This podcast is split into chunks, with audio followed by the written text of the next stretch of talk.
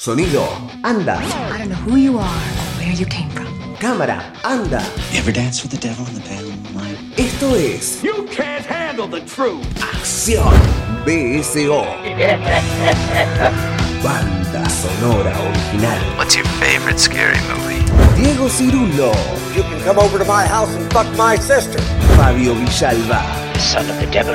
Laura Marajowski. Yeah, baby. Sonido, imagen BSO. I am Dracula. Por la Rocker. You know what I'm talking about, you fucking cockroach. BSO.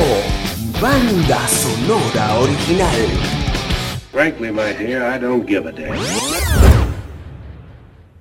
Yo lo que pienso es que un realizador, un director cinematográfico se puede hacer. Pero un creador cinematográfico creo que nace. Creo que las imágenes siempre estuvieron inmersas en mí. ¡Cumpa! ¡Cumpa! Me dieron mal. Me dieron mal. Porque mi niñez fue una niñez feliz en un marco de, de mucha pobreza, de mucha humildad, con esa linda felicidad de los pobres, ¿no? Yo no soy un político, nunca lo fui.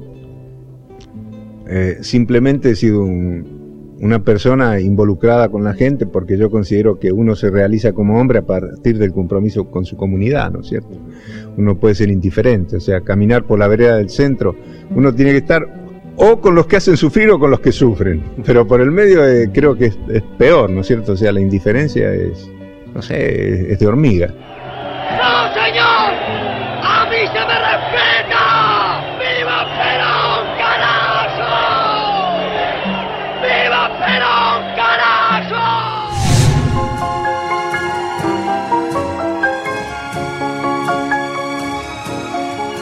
Para mí, la gente, cuando yo la veo transitar eh, por la vida con su pequeñez, con su grandeza, con su heroicidad o su, o- su cobardía, no me produce otra cosa que una profunda ternura.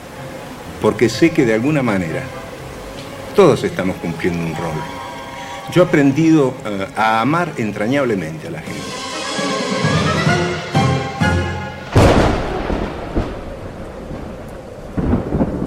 Estás enamorado, Nazareno.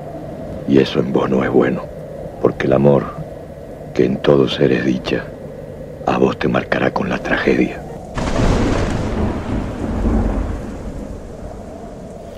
Yo nunca filmé otra cosa que lo que yo soy. No sé si he hecho muchas películas o una sola, que soy yo mismo.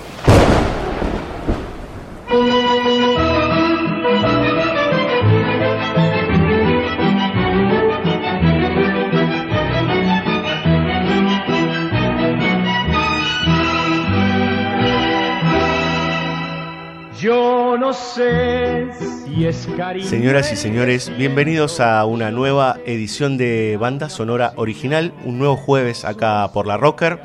Estamos muy contentos, ¿sí? Eh, habrán escuchado el personaje que estaba recién introduciendo a esta nueva entrega acá por la Rocker. Eh, y bueno, a ver, estamos, sí, muy felices. Eh, voy a repetirme varias veces porque por primera vez tratamos un director argentino, porque por primera vez nos vamos a meter con un personaje increíble y entrañable, eh, y porque hacemos otro especial autores, digamos, ¿no? Y siempre decimos lo mismo.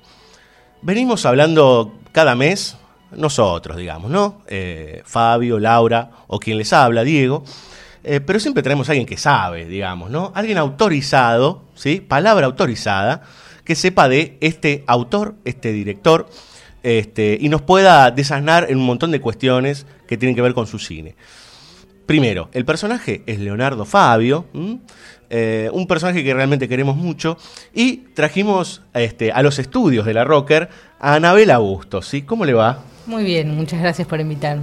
Bueno, estamos muy contentos que estés acá, Anabela. Gracias. Este, y la verdad, eh, encima, hablar de Fabio como semejante personaje eh, en, el, en el cine nuestro, digamos, en el cine nacional, que además es muy complejo, digamos, ¿no? O sea, encontrar un montón de cuestiones eh, que a veces se miran superficialmente sobre el cine de Fabio. Absolutamente, estoy absolutamente de acuerdo y creo que ya la introducción que, que armaron tiende a desandar esa superficialidad con la que muchas veces fue pensado, o no pensado, mejor dicho. la cinematografía de Fabio. Yo creo que es una excelente síntesis y podría como retomar incluso el inicio de esa presentación, en donde él habla algo así como de la felicidad del pobre, de la felicidad del marginado, y lo que le sigue inmediatamente a eso es el grito desesperado de uno de los personajes de Leonardo Fabio en su primera película, el amigo del protagonista de la primera película, Crónica de un niño solo, gritando en una escena absolutamente terrible. Sí, Entonces, sí. ¿dónde está la felicidad Claro. De la pobreza? Apareció ahí el grito. Lo que pasa con Leonardo Fabio, para seguir con esa misma introducción, que un poco lo dice todo, pero pongámoslo en palabras, es justamente que nos hace pensar una vez más todo y nos hace salirnos de los lugares comunes. De los lugares comunes que piensan las cosas de una manera binaria. ¿no? El pobre es bueno, el rico es malo. Todo eso Fabio lo desanda absolutamente. Claro, la, la cuestión binaria, digamos, ¿no? Algo que eh, muchas veces uno presencia muy seguido, toda esta cosa de o de un lado o del otro. Bueno, ¿qué pasa con el entramado, digamos, ¿no? Y es algo que sucede muy seguido en el cine de Fabio. Eh, porque de hecho, bueno, ya vamos a ver unas cuantas películas, este, toda esta cuestión de la civilización y la barbarie, que es todo un tema en nuestra historia, es algo que dialoga muchas veces y él, él encuentra los matices a esos personajes. Absolutamente. Son personajes sumamente complejos, sumamente complejos y hay algo que también está en esa misma introducción, solo que creo que está bien subrayarlo. Esa complejidad está atravesada por una mirada profundamente amorosa. Entonces ahí otra vez tenemos la cosa, ¿no? Eh, eh, la idea de Fabio de que el amor no lima asperezas, sino que al contrario asume, las asume y las quiere, digamos, incluso las zonas más oscuras, es como Claro, sin o sea, entendiendo eh, inclusive las miserias de ciertos personajes, pero entendiéndolas, digamos. No es que generando desde su mirada un rechazo, sino que, bueno, no sé, por ejemplo, Juan Moreira, ¿no? Con toda la complejidad de ese personaje, pero hay un lugar de amor hacia ese personaje y de, y de, de quererlo y de querer su propia película también, que, que, que- que sale a flor de piel en, la- en cada película, digamos. Sí, es, y es muy interesante porque lo que pasa con los personajes de Fabio es que son presentados de una manera tal que, que uno no puede sino amarlos e inmediatamente tomar distancia de ellos. Mm. Digamos, esa mirada amorosa está construida cinematográficamente. No es que acá eh, alguien dice, primero amemos a este personaje y después, en todo caso, veamos qué hace. Claro. No, no, no, no, no. La construcción fílmica es lo que hace que uno de movida esté absolutamente identificado con ese personaje.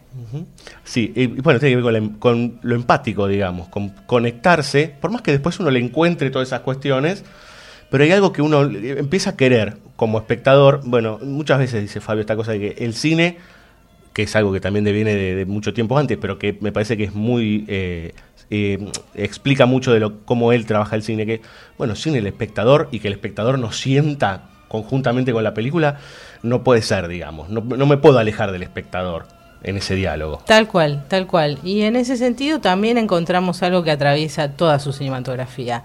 Porque muchas veces, y de una manera un poco, no sin razón, pero de una manera un poco, sí, superficial, podríamos decir, se dividió la carrera de Fabio como en dos grandes momentos. Tal vez en tres grandes momentos, pero en, en lo que respecta a lo que estamos hablando ahora, en dos. El primer periodo, que se lo llamó el periodo blanco y negro, que es la trilogía inicial de Fabio, y un segundo periodo, que es donde empieza a trabajar el color y donde empieza a trabajar más en términos de mito y en términos de leyenda. Eh, me olvidé a dónde iba. ¿Me? Estaba- estabas hablando de eh, los dos grandes periodos. Sí. Bueno, no, pero lo que podría decir, y espero acordarme mientras comento esto otro, eh, lo que podría decir justamente es que se supone que en este primer periodo él había hecho un cine un poco más distanciado y un poco más reflexivo. Ah, ahí está, vos habías dicho, en algún momento Fabio dice, hay que acercarse al público y una vez que me acerco al público no me separo más Ujú. que es lo que le adjudican al segundo momento de la cinematografía de Fabio. Aparentemente hay entonces un primer momento, el blanco y negro, el primero, la primera trilogía, en donde él se supone que no está tan cerca del público y un segundo momento en el que sí se acerca, a través del color, a través del género. Y en realidad, desde mi punto de vista, no hay grandes diferencias entre un momento y el otro en ese sentido. Estoy bastante de acuerdo. En ese sentido. Es como él está cerca del público y al mismo tiempo permitiéndole la reflexión y la distancia para esa reflexión, tanto en un primer periodo como en un segundo, como en toda su carrera.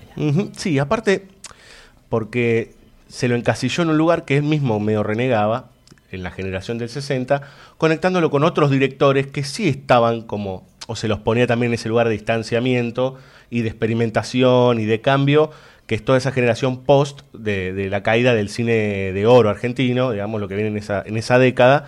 Él dice, pero no, ¿cómo? A ver, si yo, eh, los temas que estoy hablando es el tema del pueblo, lo que me pasa. Entonces, como ahí hay, un, hay una cuestión de encasillarlo, porque aparte, eh, cómo están filmadas las películas de esa primera trilogía, de una manera muy particular, por momentos muy, eh, con planos muy aberrados, digamos, muy intenso, se lo conectó con otros directores, qué sé yo, Antín. Cuando en realidad eh, están lejos, digamos, ¿no? Absolutamente, incluso en la cronología de sus producciones. La generación de 60 ya estaba disuelta cuando Fabio sale con Crónica de un Niño. Claro, claro. No, ya no existía más como nunca fueron un grupo orgánico ni programático ni mucho menos, pero esa expresión primera de la generación del 60, lo que impulsa la novedad de la cinematografía argentina, de los de de nuevos realizadores, etcétera, etcétera, es algo que nada tiene que ver con lo que viene a hacer Fabio después, aun cuando por supuesto haya puntos de contacto, ¿no? Sí, claro, bueno, porque también hay cuestiones que van y vienen, digo, uno entiende en Crónica de un Niño solo que Fabio seguramente vio a Bresson, que le pasaron cosas con Bresson. Entonces, y, vio, y vio este, la cuestión callejera, su vida. Entonces ahí hay ese, puede pasar esas cosas que son típicas, digamos, de que en una generación se vayan mezclando ciertos estilos y ciertas ideas. De ahí a que él sea igual a, por ejemplo, no sé, eh, Kuhn o, este, ¿cómo se llama? O Antín.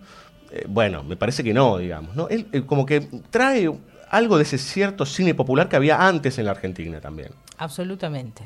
Absolutamente y sobre todo lo trae a partir de la recurrencia, por un lado, a lo genérico, eh, aun cuando no lo usa en su forma tradicional, canonizada, como sí se usaba en el cine del periodo industrial y clásico, pero sin duda echa mano de eso, porque recurre al mito, porque eso está cerca de un público masivo, sin lugar a dudas, porque para recurrir al, al mito y al género toma radioteatro, toma folletín, toma instrumentos que salen evidentemente de lo popular y vuelven hacia lo popular y en ese sentido hay un emparentamiento con el cine primero, digamos, el cine dorado, si se quiere.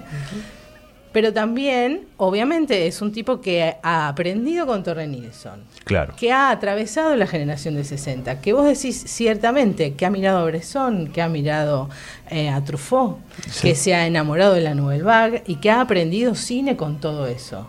Si vos pasaste por Torre Nilsson muy fuertemente y de hecho por algo le dedica la primera película, el primer largometraje.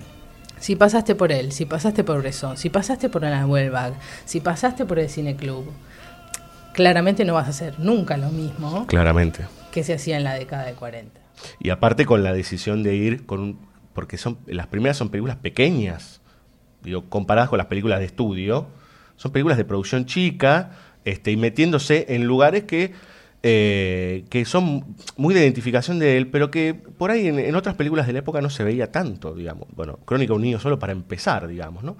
Pero esa trilogía, y por ahí me parece que este es el pie para empezar con la pr- primera película de la noche, eh, que se mete con la cuestión del pueblo.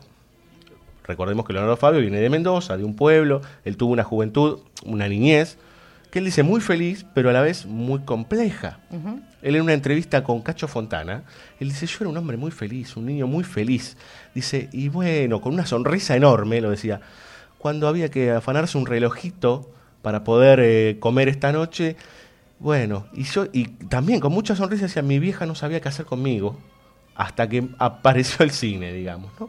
O sea, él en- entiende que eh, fue feliz a su manera y que todas esas miserias, esas penas, eh, eh, las, las supo elaborar, digamos, las, las- las supo llevar a las películas, digamos, como procesarlas desde ese lugar, ¿no? Esa trilogía que es crónica de un niño solo, El Dependiente y el romance del Aniceto y la Francisca y todo lo que aconteció. Bueno, es larguísimo el, el, el Uno título. de los títulos más largos de la historia del cine. básicamente. Pero para arrancar, vamos a hablar del Dependiente, 1969. Y como bien decías vos, la, claro, las primeras películas de Fabio son fin de la década del 60. Ujú. Eh, bueno, ¿por dónde podemos arrancar con esta película que ya con el título dice muchas cosas? Absolutamente. Bueno, yo creo que arrancaría en principio por el off. La película abre con un plano general de una ochava, en donde se lee con mucha claridad que se trata de una ferretería y que esa ferretería le pertenece a un Don Vila. Tenemos solamente eso, una música muy tenue detrás, un paisaje con un sol bastante tímido en una película blanco y negro que en ese momento específicamente no tiene grandes contrastes lumínicos y mm, por montaje directo aparece apoyado en la puerta de esta ferretería de pueblo, sin duda, de un pueblo de la provincia de Buenos Aires, muy probablemente, un niño. Y empieza el off de Fabio, que lo que hace es justamente presentar a este niño como un niño que toda la vida, desde que trabaja con Don Vila, tiene como su sueño de máxima heredar esa ferretería y heredar con la ferretería claramente un lugar que él evidentemente en su origen no posee. Entonces aparece este personaje diligente, dice el voz de Leonardo Fabio, en la voz de Leonardo Fabio, que ya es un dato, diligente, cuidadoso del, del dinero, un personaje aparentemente res- reservado, un personaje aparentemente muy querible, y sobre todo pensando que Don Vila es un señor mayor y que probablemente necesite un apoyo en este niño, e inmediatamente lo presenta como alguien que está especulando de manera egoísta con la muerte de este Don Vila para poder él por fin tomar algo que evidentemente le fue negado desde su origen. Así arranca eh, el dependiente. Eh, bueno, y ahí em- em- empezamos poco a poco a entender a ese personaje.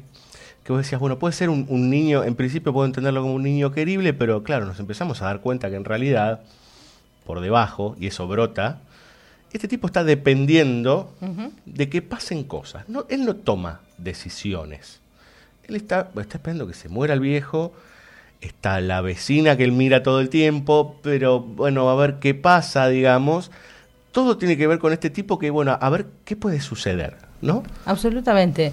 Es un personaje sin dudas oscuro y como buena parte de los personajes de Fabio, bastante imposibilitado, carente de recursos. Es uno de los personajes de Fabio de los que no saben hablar.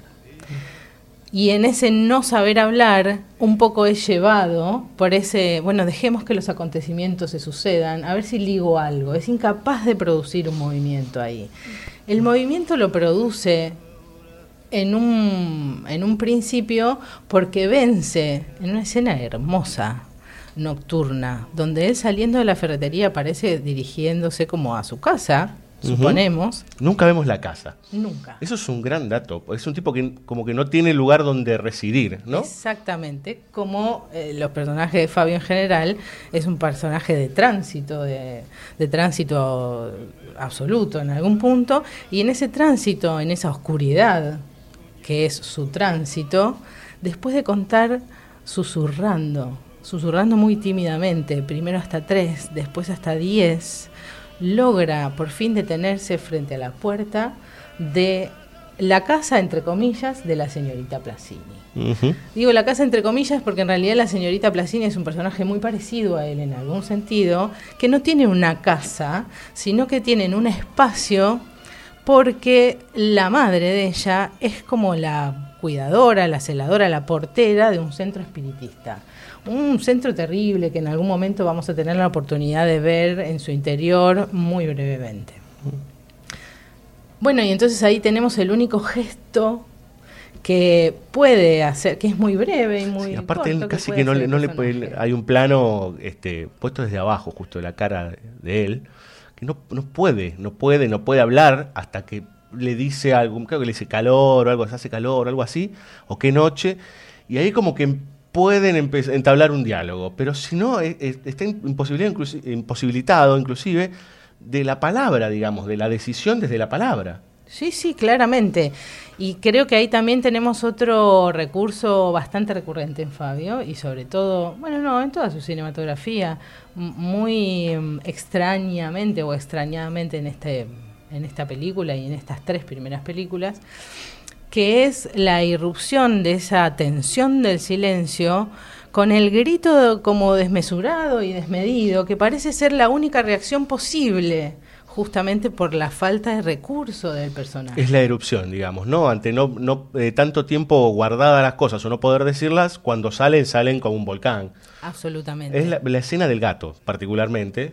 este, Totalmente. en donde la, parece que la está, eh, la está por asesinar a ella, ¿no? Cuando se saca el gato encima y la mira, eh, los dientes los tiene de una manera que yo digo, bueno, acá se la come cruda, ¿no?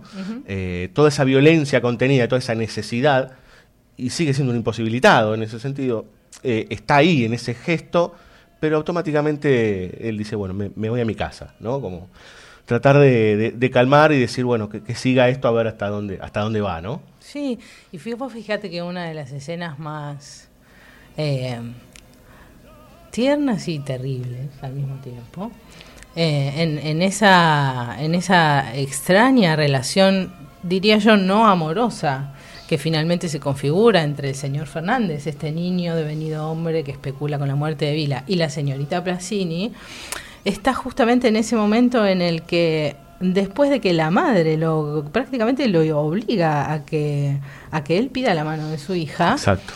Están en la puerta de- del centro espiritista la señorita Placini a él y le dice señorita Placini yo por usted todo el tiempo tiene la voz trabada no yo por usted siento el amor El amor. el amor. Claro. Fue una cosa absolutamente torpe. No puede decir eh, la- eh, te quiero, no puede, no, No puede, puede. no hay forma, no hay No forma. puede, no puede. Que de hecho, eh, bueno, nosotros nos manejamos con, no importa el spoiler, esta cosa que sucede, pero cuando finalmente sucede que Don Vila no se despierta nunca más, eh, y ellos vuelven del entierro, que este, inclusive hay notas en donde dicen que fue una de las escenas más difíciles de hacer, la de adentro del auto, cuando vuelven, no se dicen nada, eh, hasta que él le da un beso, digamos, ¿no? Que ahí hay toda una conexión con la, bueno, la muerte y el erotismo terrible, pero él solo puede, y, y aparte que acciona de manera espástica, ¿no? Como si-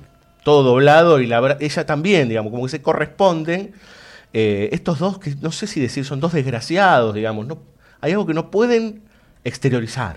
Absolutamente. Y, y incluso en el momento que uno pensaría que es el momento cumbre, eh, absolutamente esa muerte, y finalmente la consigue, y sin embargo, aún así, aún con esa promesa ahí, a flor de piel, en la puerta misma de la ferretería, en algún punto, algo queda en el lugar de siempre. La inhibición sigue estando, la torpeza sigue estando, el silencio y la quietud siguen siendo torpemente irrumpidas por la violencia del grito, por la violencia de ese manoseo sexual eh, absolutamente instintivo en algún punto. Eh, y que justamente en algún punto tiende a marcar el destino final de, de estos personajes. Sí, porque toda esta cuestión de depender, de no hacer, deviene en un final trágico, digamos, ¿no? La única decisión que toma el personaje, vos decías bien cuando él decide por primera vez hablarle, pero hay todo una- un problema ahí, pero los vemos después, ¿no? Como pasó el tiempo y están juntos y vemos una decisión trágica, digamos. Bueno, tengo que tomar esta decisión porque yo soy un verdadero, o sea, soy un verdadero desgraciado. Toda esta situación es una desgracia. Y es terrible porque Fabio decide poner casi en, en un primer plano, en un detalle, un paquete de veneno para ratas. Con todo lo que implica que se llame veneno para ratas. Y se sientan a tomar el té. La sopa. La sopa, peor todavía. Es una cosa sumamente interesante en ese sentido porque recién ahí uno entiende eh, qué sentido tiene esa muerte trágica. La película arranca después de esta presentación con el off de Fabio y la puerta de la ferretería con un Don Vila que está probando una sopa. Sí. Y dice, perejil Fernández, un poquito de perejil y ya está. Y Fernández, sin corte alguno, entra a cuadro, una cosa también muy típica de Fabio, ¿no? Un manejo tan especial del tiempo justamente porque no abunda mucho el corte entre planos, sino que son escenas más bien de pocos cortes.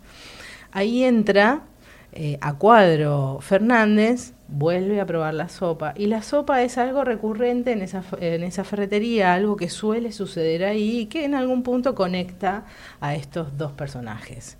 Cuando termina la película Muerto eh, Don Vila, en primer lugar, ellos se mudan a la ferretería, ¿no? que era esta promesa, son propietarios. ¿No? El personaje aspira a ser propietario y quiere ser propietario porque como Don Vila, él quisiera ser miembro del Rotary Club. Sí. ¿No? Una cosa absolutamente mediocre. Claro, Que total. sin embargo es la de máxima para este personaje. Bueno, ahí en la ferretería, con ella, se repite la escena de la sopa, como se repite el mandado del señor Fernández. El señor Fernández, siendo niño y con Don Vila, se ocupaba de hacer el mandado justamente para proveer los elementos para el almuerzo. En este final, la tenemos ahí a la señorita Placini, retándolo fuertemente, porque se demoró en la Había compra. tardado mucho. Había tardado mucho y lo reta fuertemente por eso. Y en ese subsuelo de la ferretería donde está la cocina, están haciendo una vez más la sopa y están notando una vez más algo en torno de este perejil que le falta o no le falta.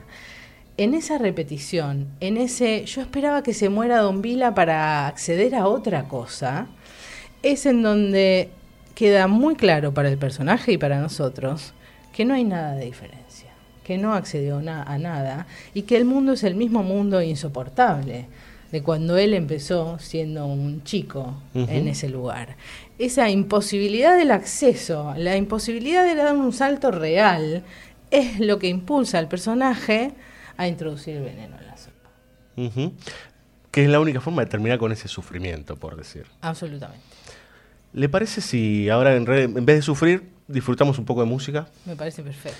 Muy bien. eh, Anabel hablaba de eh, una melodía muy sutil con la que comenzaba la película El Dependiente.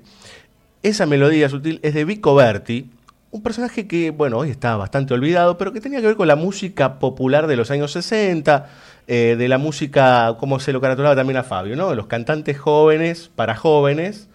Este, él fue en una época cantante y después se dedicó a la música instrumental. La verdad es que yo estuve buscando y hay pocos datos de Vico Berti, este, más allá de ubicarlo en una época particular y de ciertos discos que andan dando vueltas por ahí. Pero sí es cierto que compuso la música para el dependiente de Leonardo Fabio. Vamos a escuchar entonces a continuación los títulos justamente de esta película de 1969.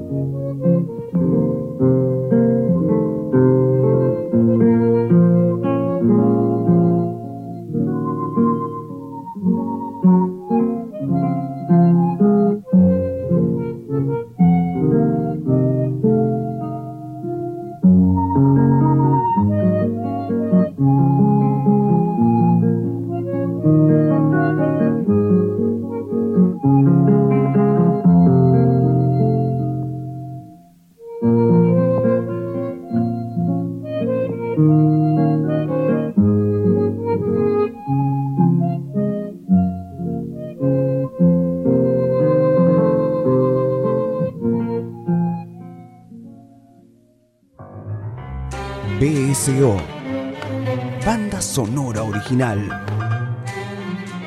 ¿No extrañas? ¿Nunca te dieron ganas de volver? Eso de extrañar, la nostalgia y todo eso es un verso. No se extraña un país. Se extraña el barrio en todo caso, pero también lo extrañas si te mudas a 10 cuadras. Que la patria es un verso, estoy de acuerdo. Pero el otro es muy pesimista. Todo puede cambiar.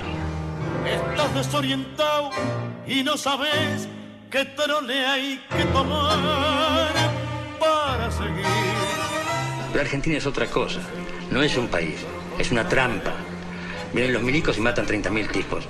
O viene la democracia y las cuentas nos cierran y otra vez aguantar y a cagarse de hambre y lo único que puedes hacer, lo único en que puedes pensar es en tratar de sobrevivir o de no perder lo que tenés.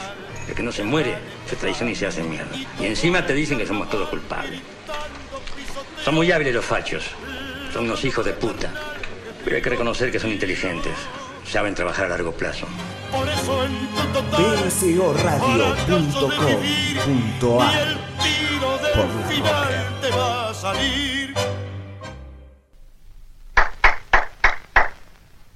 ¿Tu viejo? Está acostado. ¿Qué querés? Necesito plata. Decile que, que le vendo la cama por lo que me dé. Espera. Dice que no. Que cama tenemos. Está qué macana, che. Oye, chao. Esperá, esperá. ¿Qué? Decile. Decile que le vendo el gallo.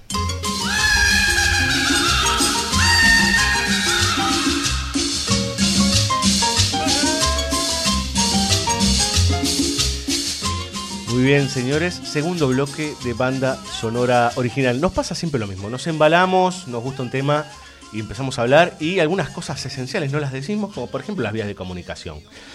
Eh, nuestro WhatsApp 11 32 83 98 22. Mensajes arroba larrocker.com.ar. Si no, nos encuentran en Facebook ¿sí? o en Twitter. Ahí buscan BCO La Rocker y enseguida nos pueden dejar comentarios. Pueden saludar a Anabela. eh, nos pueden decir, bueno, che, ¿qué están diciendo? No se olviden de lo otro, de esto. Bueno, ahí están nuestras redes sociales para que ustedes se comunican. Lo que estaban escuchando recién es parte también de esa trilogía que mencionaba Anabela antes, eh, compuesta por Crónica de un Niño Solo, por El Dependiente y justamente por Este es el romance del Aniceto y la Francisca y bla, bla, bla, es el título más largo del universo, digamos. este, pero nosotros decidimos hacer un combo. 1967 con El romance del Aniceto y la Francisca y Aniceto del año 2008. Em, ¿Son la misma película? No. Digo, ahí hay toda una cuestión que estamos hablando con una de las primeras películas con un Fabio muy joven y la última película de su filmografía. Eh, otra vez la mirada de el hombre de pueblo, acá más malevo, digamos, pero el hombre, el hombre de pueblo, sus desgracias, pero acá hay algo fundamental que tiene que ver con su relación con las mujeres y su relación con su cumpa. Yo creo que esa es la, esa es la, la palabra, cumpa, que es algo que se va a repetir en varias películas de Fabio. Bueno, dígame usted, ¿por dónde, por dónde empezamos con esta película que también es como gigantesca, muy pequeña pero a la vez gigantesca? O estas dos películas en realidad. Bien, ciertamente, se trata de dos películas, las dos basadas en El cuento del cenizo, escrito por el hermano de, de Fabio, con guion de los dos, y mm, el haber retomado ese mismo cuento muchísimos años después, al final de su carrera, eh, hace de la película una propuesta absolutamente diferente al del original. Diferente no solamente porque se trata de un musical, Diferente no solamente porque ese musical es bailado por Hernán Piquín, una figura muy reconocida, sobre todo en ese momento, y dos grandes bailarinas, eh, sino diferente también por el tratamiento que tiene la puesta en escena. Un tratamiento sumamente especial, muy de su época. Son dos películas diferentes con el mismo asunto, si se quiere, en el medio, y cada una de ellas es tan de su época como no podría ser de otra Claro. manera. Entonces ahí reside como la primer gran diferencia. En el romance del Aniceto y la Francisca, de cómo quedó trunco, comenzó la tristeza y unas pocas cosas más, es el título completo de, de la película. Es una película pequeña que narra la historia de un personaje del suburbio. Del suburbio de lo que después vamos a saber que es Mendoza. Algo muy, eh, obviamente, de Fabio, que, que ha nacido en la provincia de Mendoza. Bueno, el romance del Aniceto y la Francisca cuenta exactamente eso que en el título ya está preanunciado. Uno dice, bueno, ahí está el título que sintetiza absolutamente lo único que sucede allí. Y por si fuera poco, otra vez, como una marca de autor, aparece el off de Leonardo Fabio diciendo exactamente eso, el título, nada más. En una película muy breve y muy simple que está dividida como en episodios, como en capítulos, cada uno de los cuales pertenece a un fragmento de este mismo título. Tenemos ahí un personaje una vez más marginal, un personaje difícil, sumamente difícil, es un gallero, el cumpa, es el gallo, el blanquito, el gallo de, de, El Aniceto, Lupi, el personaje lo encarna Federico Lupi, eh, que eh, se gana la vida justamente en, la riña, en las riñas de gallos. Este personaje, el Aniceto, se enamora de la Francisca en una escena de una síntesis asombrosa. Sí, lo, de, lo sé, a los tres minutos de película. Y con, mirándose nada más. Solamente mirándose y con un trabajo de montaje muy enrarecido y muy particular, ¿no? Es como mirada, mirada, mirada, un traveling circular alrededor de ella, eh, rápido y breve. Escena siguiente, ellos dos están en la casita, uh -huh. que es una pieza, en la casita de él. Bueno, lo que le va a pasar a este personaje, como bien dice el título y como bien decías vos, es que va a tener una controversia amorosa. Y ahí aparece una cosa muy, si se quiere, maniquea del propio personaje. La Francisca, apodada la Santita. La Santita. Uh -huh. La Lucía, la otra, apodada, no apodada, pero sí mencionada por él como la putita. Mm. Eh, ahí en esa, en esa decisión, digamos, entre lo uno y lo otro, es donde va a estar la barrera, la famosa barrera de que los personajes tienen que saltar. El objetivo del personaje de, de El Aniceto es justamente el de la conquista de la Lucía. Uh -huh.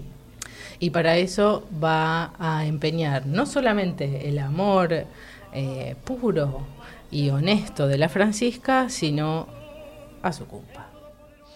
Cuando llega al límite, digamos, cuando ya no sabe desesperadamente qué hacer. Digo, para mí eso también es, es muy tanguero, digamos, ¿no? Esta cuestión de eh, de, letra de tango, digamos, ¿no? Esto de que hacer todo lo posible para la percanta que lo amuró, uh -huh. digamos, este, y esa mujer se aleja, digamos, cada vez es más inaccesible, más imposible, y este tipo hace hasta lo imposible para poder llegar, eh, y ahí es donde, digamos, se traiciona, por decir, vende a su gallo, digamos, ¿no? A ese compañero, el único que siempre le fue fiel, que siempre, bueno, la, la, Francisca también, digamos, ¿no? Pero es el único que siempre estuvo a su lado eh, y él lo vende por un par de mangos para poder ir al baile, para poder para verla. Para poder ir al baile, para ver a la Lucía, que él sabía ya, advertido por otro, que andaba con alguno. Uh -huh. Y que de hecho cuando llega al baile no está porque se fue. Ya se fue, sí. Absolutamente. Que ya eso es una síntesis, ¿no? Ella ya se fue. Hay algo, hay algo perdido, hay algo de mm, de que el encuentro con el otro parece una posibilidad y siempre se llega tarde. Uh -huh. En el amor, digamos, en el amor de los personajes de Fabio, eh, el desencuentro es la lógica, aún a pesar de los esfuerzos de los propios personajes que quieren llegar y siempre llegan tarde. En, en esa misma escena, eh, el Aniceto dice, yo no vine por ella, ¿eh? Esta cosa también de el compadrito altanero, digamos. Absolutamente, ¿no? el Aniceto es un personaje bello, uh -huh. ese como, sí, el guapo, el lindo del pueblo, uh -huh. el conquistador, el seductor, y claramente no puede de ninguna manera demostrar su fragilidad. Sin embargo, y ahí otra vez la dicotomía, otra vez la ambigüedad, sin embargo, una de las primeras cosas que le dice a la Lucía es, no me irás a hacer mal, ¿no? No, no, me irás a hacer mal. Entonces tenemos como muy clara y muy evidente esa dualidad en el personaje, absolutamente frágil y débil, también carente del recurso de la palabra. De hecho, cuando la Lucía está eh, por primera vez coqueteando con un otro, el recurso que tiene el aniceto es pegarle. No puede decir. ¿Quién era ese tipo? Le pega. Sí. Le pega a la Lucía. Entonces, bueno, ahí está. Nosotros tenemos un guapo, uno orgulloso, que no puede decir otra cosa que yo no vine por ella, pero que tampoco puede decir en algún momento otra cosa que no me irás a hacer mal, ¿no? Claro. En Claro. esa franca debilidad. Y la debilidad esa se termina de consumar justamente ahí en ese momento terrible, eh, que creo que es lo que abre el audio que abrió eh, que es la escena en la que él cruza la callecita de una habitación siempre abierta, de una piecita siempre abierta, lo vemos fundirse en la negrura de esa calle, es de noche, y va a golpearle la puerta al usurero del barrio, un tano, don Giovanni, el usurero del barrio, y ahí es cuando le abre la puerta este niño. Una escena eh, muy fabiana. ¿Por qué? Es larguísima. Sí.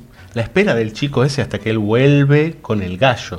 Exacto. Sostiene el plano, en ese chico de anteojos lo sostiene, lo sostiene. También para generarle al espectador esta cosa de, bueno, ¿qué, qué va a hacer? ¿no? ¿Qué va a pasar, digamos? Y también estar en esa misma espera. Estar en esa misma espera y estando en esa misma espera, contemplando lo más eh, propio, si se quiere, del personaje, que es la soledad. El, el- el Aniceto es un personaje, ante todo, solo. Lo que quiere evitar el, el personaje del Aniceto es justamente eso. Y es lo que no va a poder lograr, ¿no? Esa escena larguísima en lo que nosotros tenemos el plano sostenido del nene que dice, bueno, a ver, espera, ¿no? Y le va a preguntar al padre, cierra la puerta y la cámara se queda ahí, sola, con el aniceto solo, esperando la respuesta de este chico y con una urgencia contenida que es claramente visible ahí. Sale el niño y le dice, ¿qué cama ya tenemos? Y es ahí donde él, después de dudarlo, y no se termina nunca de cortar el plano, le dice, te vendo el gallo, que le vendo el gallo. Y lo va a buscar al gallo, y esa búsqueda del gallo también la presenciamos prácticamente en tiempo real. Es una escena de una agonía larguísima, en donde se juega lo que se juega siempre en los personajes de Fabio. ¿Se va a dar el salto o no se va a dar el salto? Y ahí es, ¿me voy a evitar la soledad o no me la voy a evitar? Y acá entramos otra vez en el terreno de lo que hablábamos del dependiente, que a partir de una decisión hay un final trágico.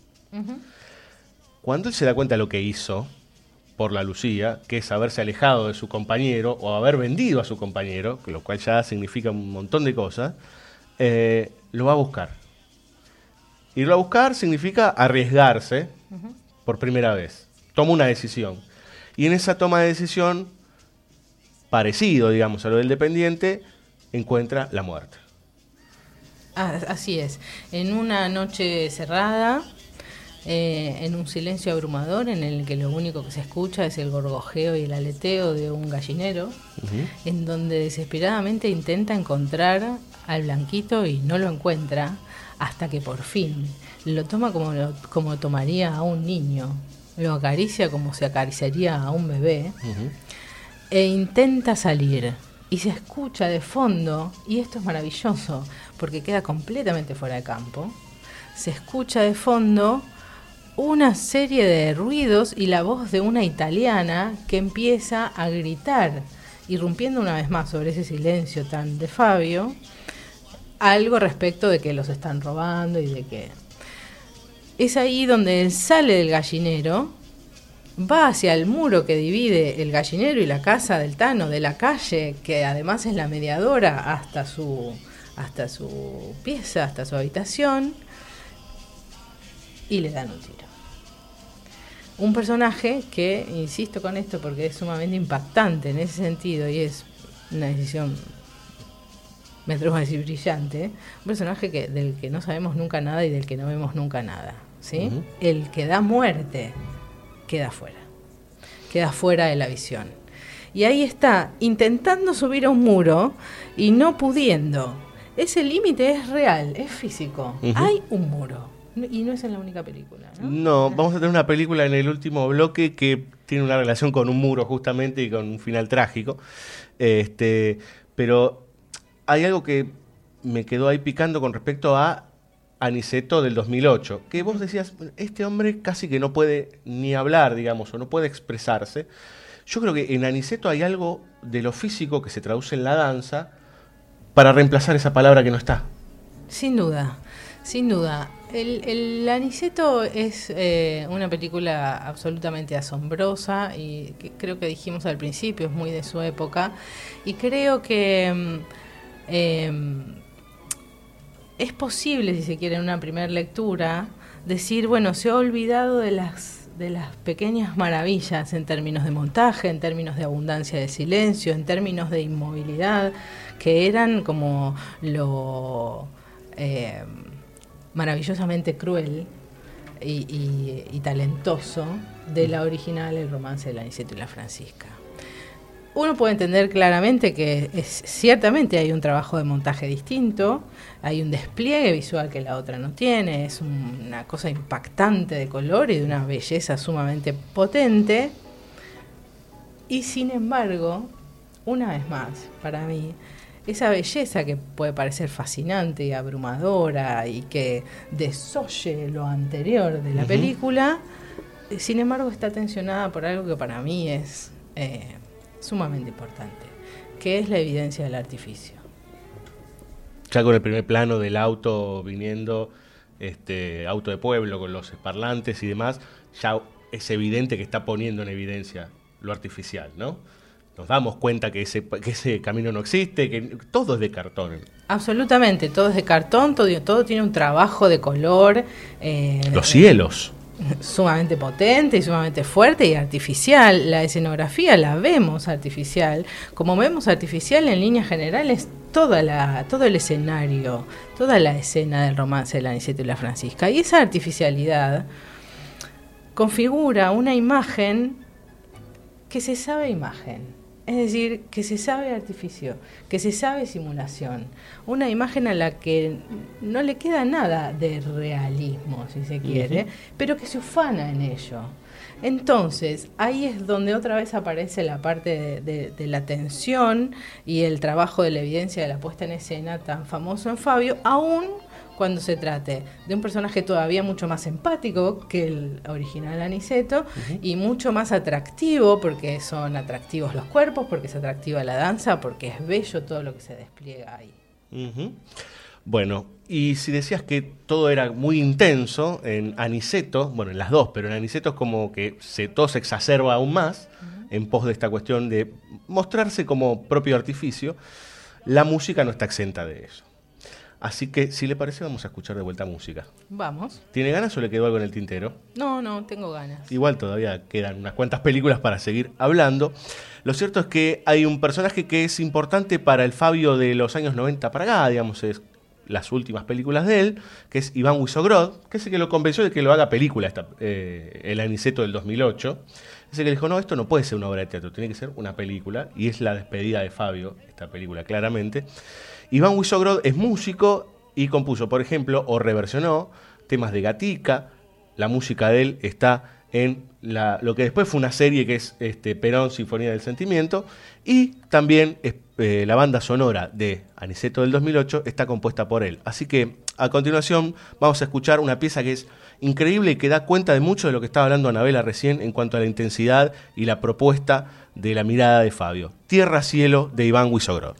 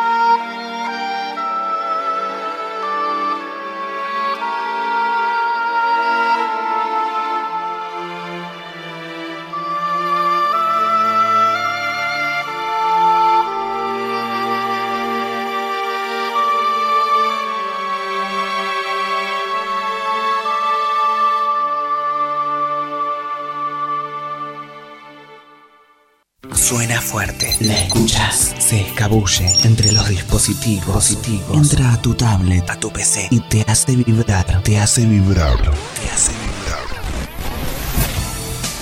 Sonidos. Va al trabajo con vos. Colgado de una señal. Un teléfono se conecta, recibe transmisión, transmisión, transmisión, transmisión de sonidos, de vibras, de energía, energía, de música, de música. Estamos juntos en una señal. Es una señal. Es la Rocker, la red social del rock. Intertexto. Tu emprendimiento necesita una mano. Necesita una mano. Intertexto. Consultora cultural. Te simplificamos la vida administrativa, contable, impositiva, de organización financiera y de gestión. Intertexto. Intertexto. Si tenés un emprendimiento cultural, llámanos 53682696. 53682696 o visitanos en intertexto.com.ar. Intertexto, consultora cultural. Descubrí el hosting ideal para tu sitio y sumate a la plataforma de servicios más avanzada de Latinoamérica, elserver.com. Elserver.com. Web hosting profesional. Voodoo Tech. Diseño y soluciones para empresas. Creamos tus herramientas. Desarrollo de aplicaciones a medida. E-commerce. Sitios web. Damos soporte a tus proyectos. Equipos, redes, servidores, hosting. Voodoo Tech. De corta o o d o o guion tech.com. Voodoo Tech. Contra la prohibición, me planto. THC, la revista de la cultura canábica. Todo sobre marihuana. En todos los kioscos. Prendas personalizadas. Bajo Mundo. Facebook.com. Barra Bajo Mundo Ropa. Caótica Estudio. Lo que quieras diseñar, lo que quieras crear, lo que más te guste. No nos importa dónde vivas. Caótica Estudio. Tarjetas personales, flyers, volante, papelería, pósters, banners, dípticos, trípticos, logotipos, marcas. Caótica Estudio. Caótica Estudio arroba hotmail.com. Facebook.com barra Caótica Estudio. Queremos que nos elijas. Siempre.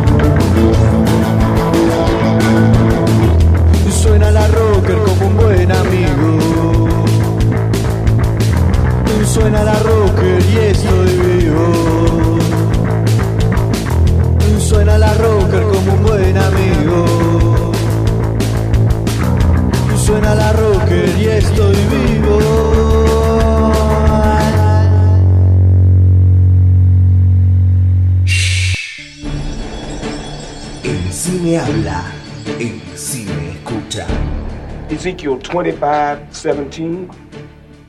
The path of the righteous man is beset on all sides by the iniquities of the selfish and the tyranny of evil men. Blessed is he who, in the name of charity and goodwill, shepherds the weak through the valley of darkness, for he is truly his brother's keeper and the finder of lost children. And I will strike down upon thee with great vengeance and furious anger those who attempt to poison and destroy my brothers. And you will know my name is the Lord when I lay my vengeance upon thee.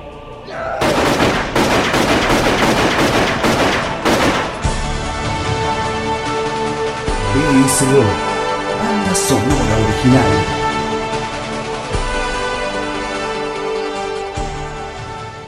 ¿Sabes qué pasa, Charlie? Este país nos queda chico. Nos tenemos que ir a Europa. ¿A Europa? Sí, a Europa, a Europa. Allá los actores de cine son todos maricones. Con la pinta de macho que tenés vos, reventamos todo. Seguro lo único que te falta es un poquito de concentración. No, nada. ¿Pero con qué? Vos tranquilo. Vos fumás. ¿Te fallé alguna vez? Apaga la luz, jazmín y clavel, mis brazos en cruz. Señoras, señores, 1976. Es un año muy particular en la filmografía de Fabio porque es un quiebre eh, que va a llevar a, a, posteriori a mucho tiempo sin filmar, pero justamente eh, se estrena Soñar, Soñar, eh, una película, a ver, increíble en muchos sentidos, digamos.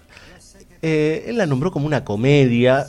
Yo no, yo no sabría ni por dónde empezar, digamos, por decir que es una, comedia, no me parece, porque tiene momentos muy trágicos, pero es una película que sí verdaderamente es entrañable. Eh, uno siente otra vez, como decías vos, Anabela, esta cuestión de la empatía y por momentos rechazo de los personajes. Acá tenemos una dupla, un par de cumpas, otra vez, un muchacho de pueblo y un atorrante de Buenos Aires, digamos, que en realidad es un extranjero pero que vive en Buenos Aires. Y ahí empieza todo un camino, otra vez los personajes sin lugar físico, este, tragicómico por decir en donde les, les, suceden un montón de cuestiones que todas tienen que ver con el querer triunfar. Sí, señor. El ser artista en Buenos Aires. Ser artista. Artista. Eh, sí. ¿no? Son el, todos maricones, dice. los, los, europeos son todos maricones. El que quiere ser artista en Buenos Aires es nada más y nada menos que el personaje de Charlie, apodado uh -huh. Charlie porque se supone que se parece a Charles Bronson. Uh -huh. eh, y que es nada menos que Carlos Monzón, uh -huh. en el momento más eh, cumbre, digamos, de su carrera como boxeador y que encarnaba realmente en el imaginario el lugar del macho. Después eso va a tener algunos accidentes, claramente, ¿no? Sí, totalmente. Pero bueno, en ese momento era eso. El otro personaje es Gian, Gianfranco Pagliaro, uh -huh. un cantante, bueno, ya lo conocemos. Digo, ahí tenemos un riesgo que corre Fabio eh, eh, increíble. Si a eso le sumamos que la película se filma eh, en el gobierno de Isabel Perón, pero se estrena ya en dictadura, uh -huh. ahí tenemos como el riesgo elevado a un nivel increíble. Y por eso podríamos llegar a entender cómo esta película fue un fracaso.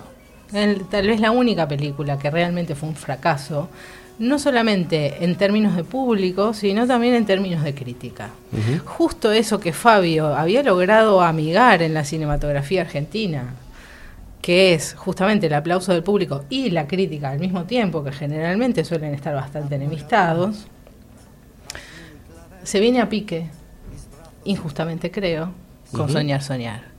Leí hace muy poquito un, unas notas muy, muy breves de Sasturain, uh -huh que es bastante clarificadora de lo que pudo haber acontecido en ese momento. Fabio venía de una serie de cosas. Estábamos en dictadura, la dictadura estaba claramente ahí y este tipo viene con un título Soñar, Soñar. ¿Y entonces qué quiere? ¿No? Literalmente Sastura dice, ¿y este tipo qué quiere? Claro. Y ciertamente uno puede en un primer sobrevuelo como pensar desde ese lugar. Tenemos en Soñar, Soñar sin duda igual una película sumamente particular.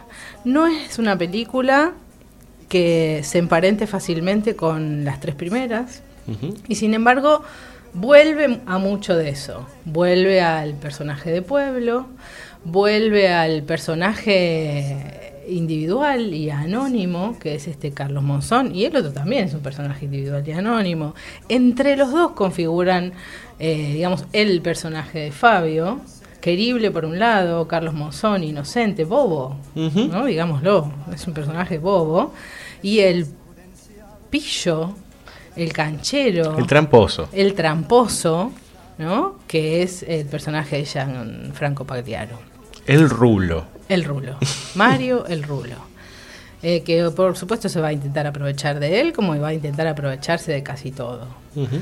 Bueno, Ahí entonces tenemos como algo que lo retorna después de- del personaje mítico de, de Nazareno Cruz y el Lobo, después del personaje también mítico de Moreira, algo que lo ancla en una cosa anterior, que es esta cosa individual, eh, que sin embargo, del mismo modo que sucede con estos tres primeros personajes de sus tres primeras películas, son muy fácilmente extrapolables a un conjunto, a un colectivo.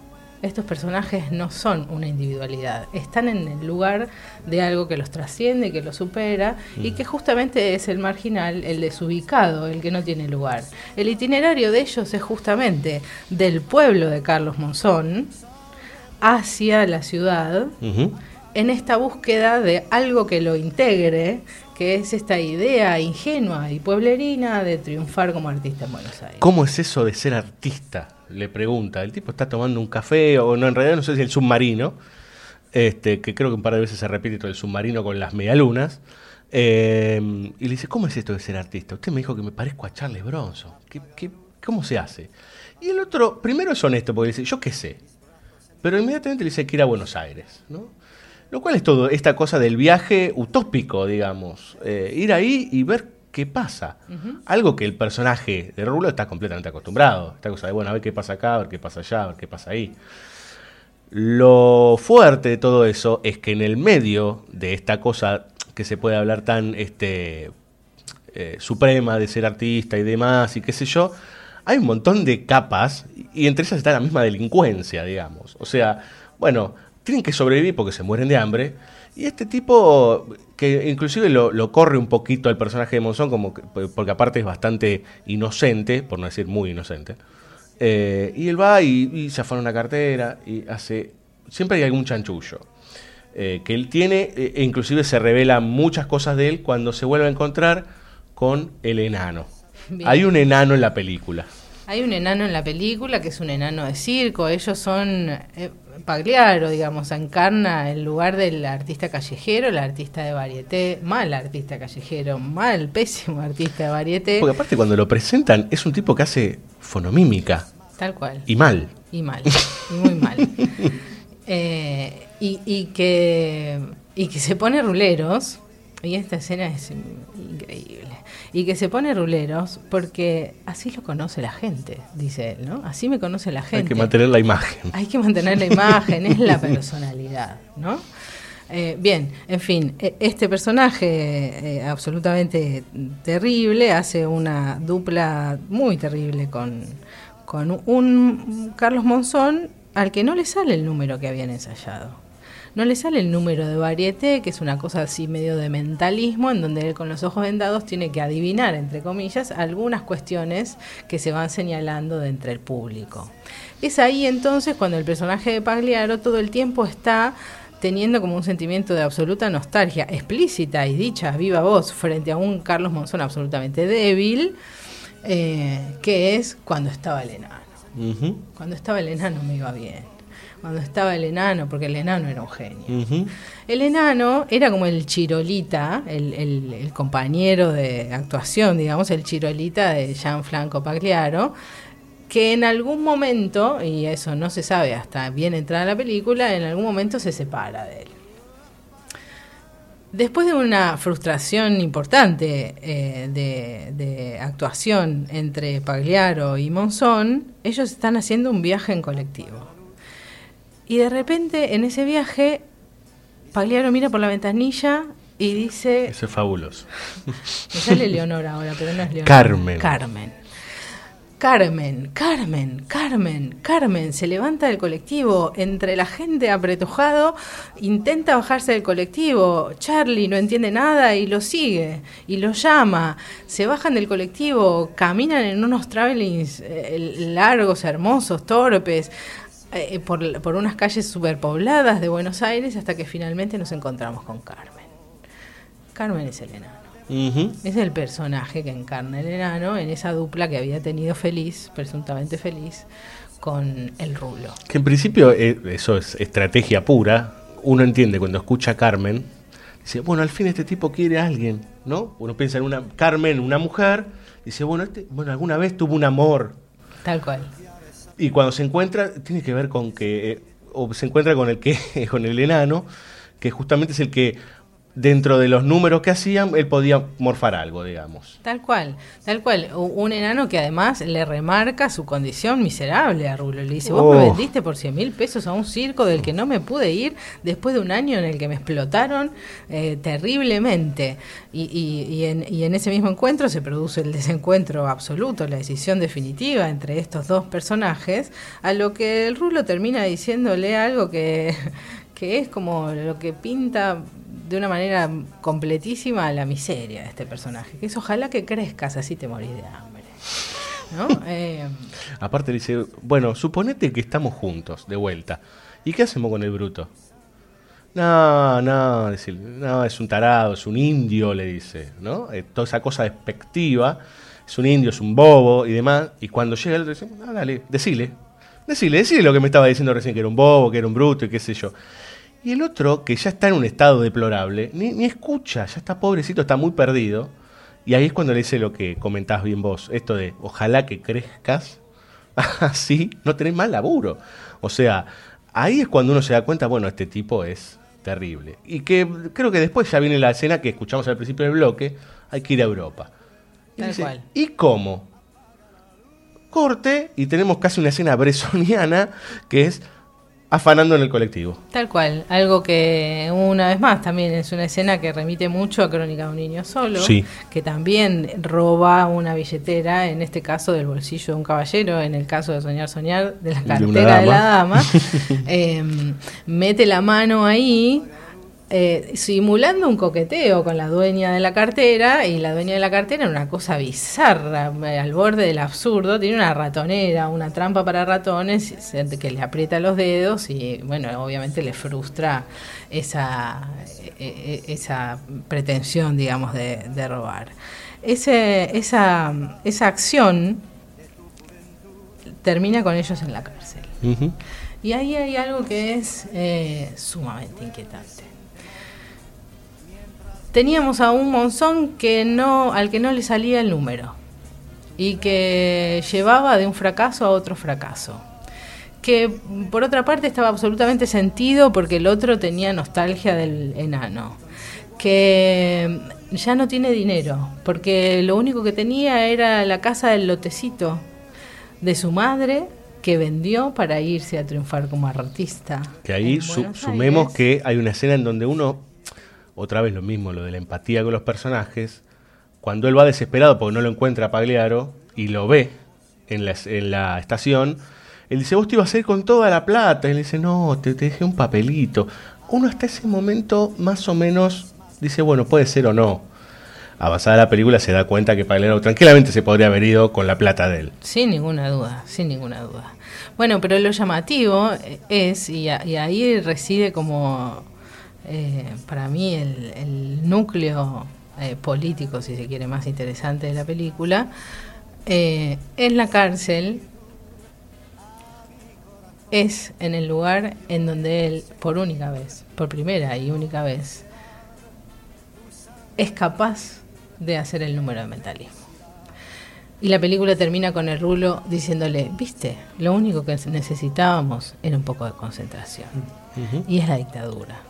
Y están en cana. Y ese es el único lugar en el que se puede soñar, soñar. ¿No? Es, es- se me pone la piel de gallina. Sí, te juro que yo estoy igual. Es- es- eso es eh, increíble la película. Y aparte eso es lo que hace que vuelque la película, que dé un giro absolutamente abrumador. Exacto, y de todo lo, lo que se puede considerar vanamente ligero de la película, eh, en ese momento cae por tierra, digamos, ¿no? Porque evidentemente uno se da cuenta de que acá hay algo más, y se- y a eso le podemos sumar otra vez lo de la escena del principio donde dice, ¿sabes qué? Hay que irse a Europa. 1976 es, eh, es muy fuerte. Digo, Fabio después estuvo exiliado, se fue. Digamos, con lo cual hay cosas ahí eh, latentes que en realidad son muy evidentes, pero que en cuanto uno empieza a conectar se da cuenta de primero del compromiso político previo de Fabio, quién era y lo que estaba emergiendo en nuestro país en ese momento. lo cual también puede conectarse directamente porque tuvo poca gente, porque fue vapuleada, porque duró nada más que una semana en cartel, todo lo que sucedió, porque claro, pareciera ser una película en contramano. Absolutamente, y de hecho es equivocadamente una comedia. ¿no? Y ahí está el asunto. Y si uno lo mira, yo creo que ahora la distancia sin duda, pero en ese momento no me puedo imaginar otra cosa muy distinta. Uno la mira y si bien ciertamente cada tanto se le puede esbozar una sonrisa, esa sonrisa es con el estómago apretado. Sí, señora. Es Sí, absolutamente Totalmente. Es terrible lo que le pasa al personaje. A los personajes, pero sobre todo al personaje que genera más compromiso afectivo, que es el personaje de Carlos Monzón. Digo, es, eh, es una sonrisa eh, contenida, absolutamente contenida. Y en ese sentido, me voy a permitir una pequeña digresión. Lo que usted quiera, En por todo favor. caso, me parás. Eh, en líneas generales, la comedia es como un género que está muy de la mano de lo melodramático. Y está muy de la mano de lo melodramático porque justamente lo melodramático canonizado y convencional, porque justamente es condescendiente con la norma. En la comedia siempre trabaja con el gag, eso es comedia. Mm. El humor trabaja con el gag. El gag es la irrupción de un personaje que deliberadamente, y de una manera absolutamente desprejuiciada, rompe con una norma. Y nosotros nos reímos como público con la ruptura de la norma de ese personaje, en primer lugar porque no somos nosotros, ¿no? Es Sí. otro, que generalmente también es bobalicón, etcétera, etcétera. Ese personaje rompe la norma y entonces parece que la comedia es liberadora en algún punto. Nos podemos reír de la violación de una norma. Sin embargo, la comedia se puede dar ese permiso porque trabaja con normas que son inviolables. A nadie se le va a ocurrir en el medio de un cóctel donde la gente fina está celebrando alguna cosa de una manera muy ajustada y formal, empezar a los tortazos en la cara, los tortazos de crema. Es posible reírse con eso porque sabemos de antemano que no lo iríamos a hacer jamás. Eso es comedia. Eso no sucede para nada en Soñar, Soñar. Claro. No promueve una risa de- con desparpajo de ninguna manera, al contrario. Y lo que nos pasa es que empezamos a cuestionar la norma. Empezamos a cuestionarnos nosotros y a los personajes en torno de esa norma. No es concesiva con la ley, al contrario, promueve su crítica, su reflexión. Eh, eh, Humberto Eco decía, bueno, esto no es comedia, esto no es humor, es humorismo. Entonces por ahí, para no corrernos del todo de la idea de que algo de comedia hay en la película, podríamos decir, cuidado, porque comedia en otro sentido, estamos más del lado del humorismo que del lado del humor. Claro. Y el humorismo es crítico. Bien. Impecable. Vamos a escuchar música entonces, porque yo ya no tengo más nada que decir y me imagino que usted con esto ya cerró el tema. ¿O quiere decir algo más? Eh, una sola cosa, Pero avanti. eh, que la leí anoche. Y que en realidad, digo, yo, no puedo certificar que efectivamente sea así, pero me parece que algo de eso puede haber y me parece también sumamente entrañable. Es posible pensar en el personaje del que viaja a Buenos Aires a ser artista, o a querer ser artista, como una especie de doble del propio Leonardo Fabio. Sí. Y Sí. si uno lee alguna de las notas de Leonardo Fabio, etcétera, etcétera, puede ver algo que aparece no solamente en el personaje de Carlos Monzón en Soñar Soñar, sino en unos cuantos, pero que es claramente una muletilla. Vos nombraste la escena de El submarino y las medialunas. Sí. Una escena impresionante en la película, que es la escena en la costanera, en la que después del fracaso de la, de la escena que no pudieron montar, están medio enojados entre estos personajes y entonces se sientan cada uno en una mesa diferente del bar. La cámara tiene a uno en un extremo del cuadro tensionándolo para un lado y al otro de espaldas a él, tensionando el cuadro para el otro lado y en el medio un vacío absoluto. Ya la propuesta de por sí es increíble. Pagliaro pide al mozo para él un submarino con media luna. Y para el otro, sin mirarlo siquiera, un café. Mm. Le llevan el café. Aparte, es perdón, pero es obsceno. Pide seis medialunas. O sea, como a mí tráeme todo y aquel un café. Tal cual.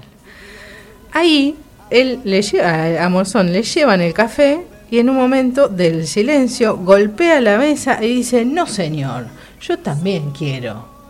El submarino con las medialunas. Y ahí rompe esa división entre ellos dos, se sienta en la mesa de Mario el Rulo y en un momento le dice, pero al final vos no me querés a mí.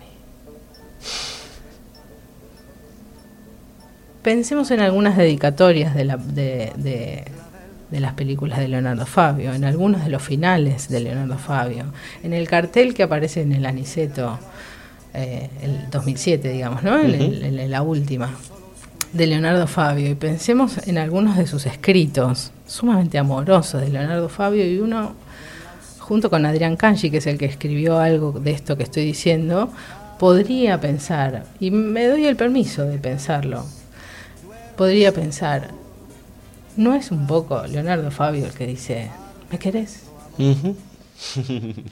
Porque aparte con lo que decíamos en, en varias oportunidades, esta cuestión de la necesidad del afecto, la relación con el espectador, la conexión con el afecto del espectador y la, la, necesidad también, él también, esta cosa de cómo se lo miraba como artista por fuera del cine, él como cantante, él como un tándem de, de, músicos o de intérpretes eh, que eran mirados medio de coté, digamos. ¿no? Como, bueno, estos muchachitos, este que canta, ella ya me olvidó y demás, toda esa cuestión de como pero ¿por qué no me querés? ¿no? Ahora sí, vamos a escuchar música, ¿le parece? Perfecto. Muy bien, hablábamos de grandilocuencia y hablábamos de esta cuestión del, del amar y del querer. Eh, vamos a escuchar ahora un tema que es eh, fabuloso, que es de Nazareno Cruz el Lobo, la película inmediatamente anterior a Soñar, Soñar, eh, que fue la película más vista en la historia del cine. Uh -huh. así que imagínense, después pasó a Soñar, Soñar. Eh, el tema es muy conocido, cuando lo escuchen se van a dar cuenta enseguida porque después se ha repetido miles y miles de veces. Compuesta por Juan José García Caffi, a continuación Soleado.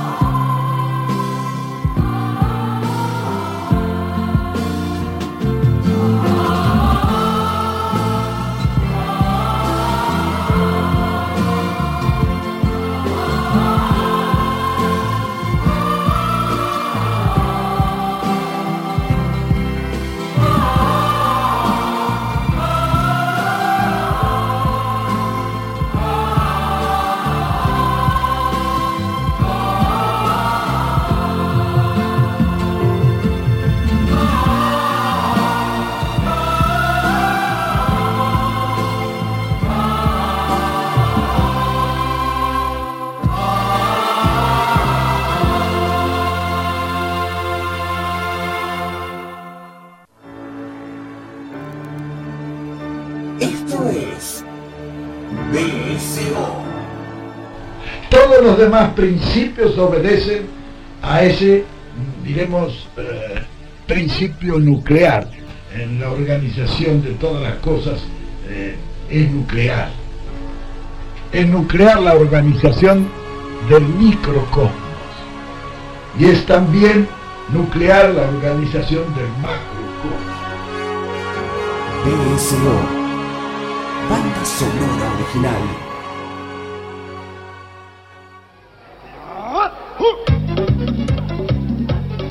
Eh, ¿Qué pinta que tenés, mono? Pareces Gardel, che.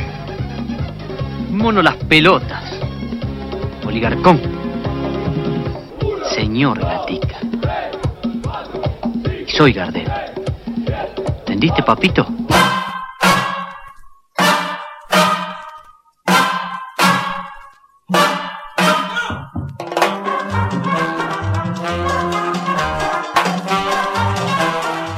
Mono las pelotas.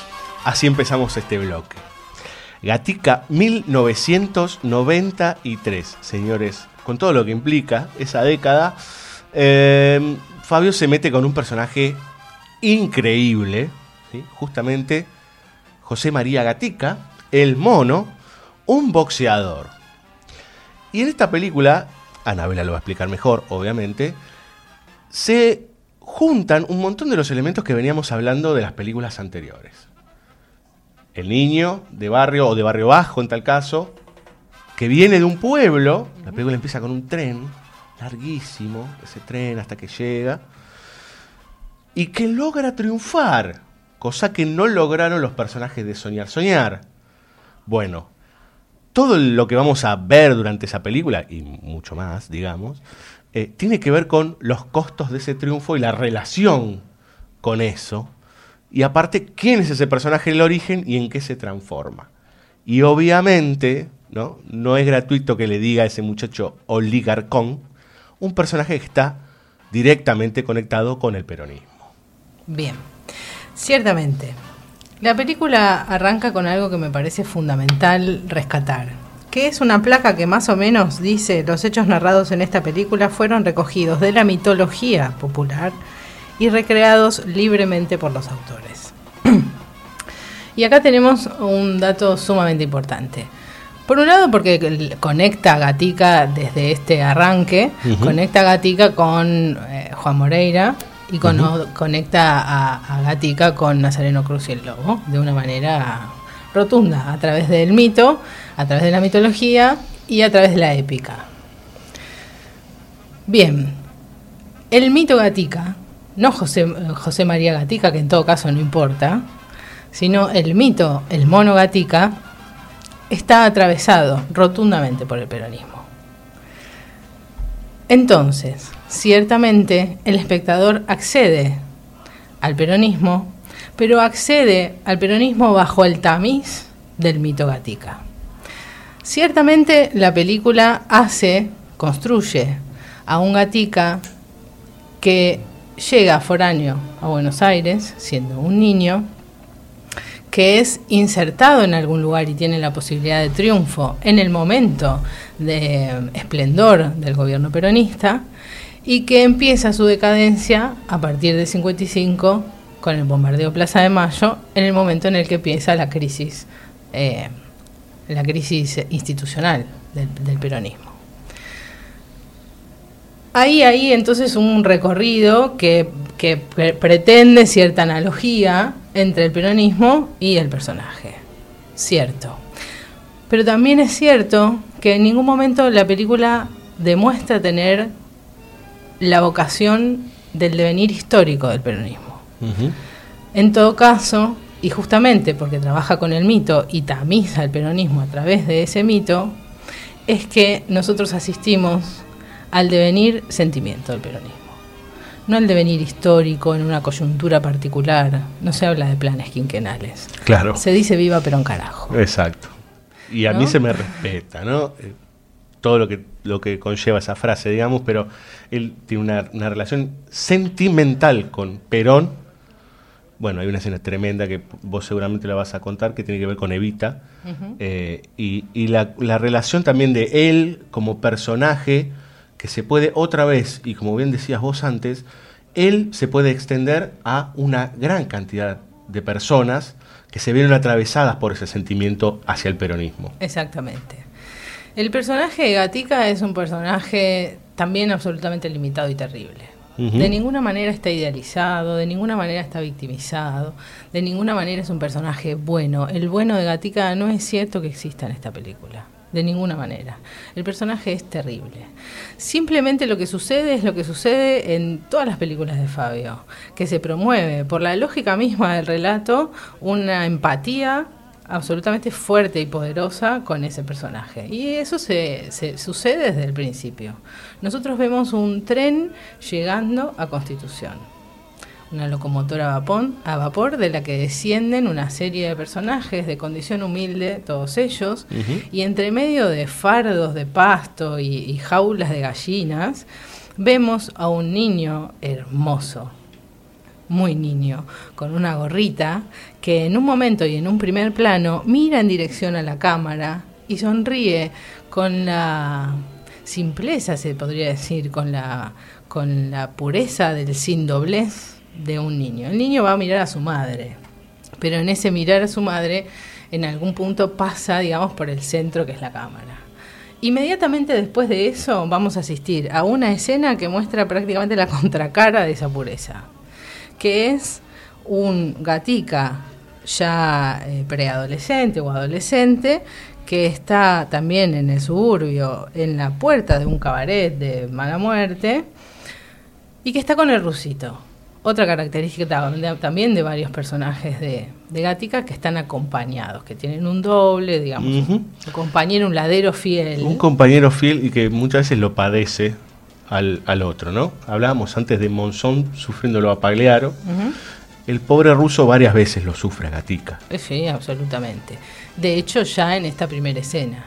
Ahí está el ruso diciendo algo de alguna de las chicas nuevas de este cabaret. Qué linda, ¿no? Como está completamente enamorado. Exactamente. Y, y entonces eh, eh, Gatica le dice, bueno, colate, yo te cubro. Y efectivamente lo va a hacer.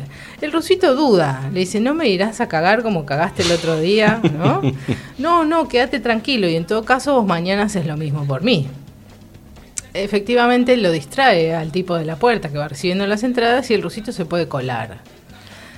En el segundo siguiente, le toca el hombro a este mismo señor y le dice, si yo le marco un colado, ¿usted me deja quedarme como el otro día? El plano siguiente ya es en el interior del cabaret, con el fondo de estas chicas cantando muy desafinadamente, yo necesito una pistola ni muy grande ni muy chica de tamaño regular. Terrible. Terrible. Eh, y bueno, y lo vemos entrar a Gatica, adolescente, con el religioso, y no es una palabra inocente, religioso pe- perro en la mano, que le marca al rusito. Que le dice, bueno, la puta que te parió y se tiene que ir. El rusito se sienta en su lugar. El rusito, perdón, Gatica se sienta en el lugar del rusito que es sacado de una oreja. Otro plano un plano entero que lo muestra él sentado en la primera fila, en el lugar del rusito, y la cámara que hace un traveling hacia él muy lento, que muestra finalmente el primer plano de un rostro, el de Gatica, que no tiene la felicidad pícara de aquel al que la travesura le salió bien. No está feliz Gatica. Se la mandó, y lo sabe, y no está feliz. Ahí ya empatizamos con el personaje en el mismo momento en el que ese personaje se nos vuelve absolutamente problemático. Es un buen pibe y es un traidor. Claro, ahí otra vez podemos entrar en el terreno del atorrante, digamos, ¿no? Que esa palabra a veces es un atorrante. eh, Tiene algo de querible y algo que uno puede repudiar, digamos, ¿no? O decir, bueno, y este también se manda unas cuantas, digamos. Esta cosa como del personaje que tiene matices. Sí, muchos matices, es muy ambiguo, es un personaje eh, violento, sumamente violento, misógino. Es eh, altanero por demás, prepotente. O sea, si uno se pone a revisar, vicioso, si uno se pone a, seguir y a revisar el personaje de Gatica, no es un personaje fácilmente asimilable, de No, ninguna manera. Claro. Aún así, obviamente, uno está absolutamente comprometido con él. Y ahí otra vez hablando del tema de, de la- lo dual, por decir, o esta cuestión de mirar por un lado lo noble y por el otro lado lo terrible del personaje, eh, él también lo engaña a su amigo porque su amigo cree que puede boxear. Y él, bueno, pero trata como que, bueno, vení, anda a hablar vos con, creo que es con este, con un peluquero, que es como el que los, los El este, primer manager. Claro, el primer manager. eh, y efectivamente el rusito se da cuenta que él no puede boxear. Y hay un abrazo enorme, porque es enorme, por más que sean dos niños, en donde él lo contiene, ¿no? Como una cosa muy este, fraternal. Bueno, después ya pasamos a, la cuestión histórica, en donde Fabio sintetiza la llegada del peronismo. Inmediatamente ya nos encontramos con el gatica adulto y con esas miserias, digamos, ¿no? Con el tipo que es un atorrante, con que, si al que puede cagarlo caga, digamos, o como encontrarse en un promedio de un par de minutos con la nobleza de abrazar a su amigo, el quererlo, y después encontrarse con el tipo que ya está con el éxito, con las minas, con la cabeza volada y demás, ¿no? Sí, e- es quererlo al amigo, ciertamente hay un amor importante, y, pero sobre todo es eh, poder enunciar, que no todos los personajes lo consiguen, poder enunciar su propia fragilidad. Cuando, en, en el momento anterior, inmediatamente anterior al abrazo, él le dice, yo te traje acá porque no sé andar solo. Claro. No sé andar solo. Y ahí está otra vez uno de los tópicos de Fabio, el personaje errante y solitario, que lo que intenta hacer es, por un lado, cambiar de, co- de condición, ¿no? triunfar, cambiar de condición, tener un lugar, asentarse, etcétera, etcétera, y por el otro lado, eh, tratar de eliminar esa barrera tan eh, primaria y tan inherente a su persona que es la soledad. ¿no? Yo no sé andar solo y por eso te cagué y por eso te traje. Inmediatamente después, en ese abrazo con un, con un travel así circular que, que puede parecer hasta ordinario si se quiere, en ese abrazo absolutamente sentido por otra parte y sumamente conmovedor, le dice al rusito, no pelees más, déjame a mí. ¿no? Es como asumir, digamos, la responsabilidad de ese, de ese traslado, de ese paso de la nada a tener un lugar, de la soledad a pretender no tenerla. Ya después la película se encarga, porque ese es el primer tramo, que debe ser una media hora tranquilamente, se encarga de meterse con el personaje como boxeador, que es interesante ahí encontrarse con él, porque nos va mostrando todo el tiempo y hasta inclusive sobre escenas que eh, no tienen nada que ver con el boxeo, las peleas que va ganando y perdiendo.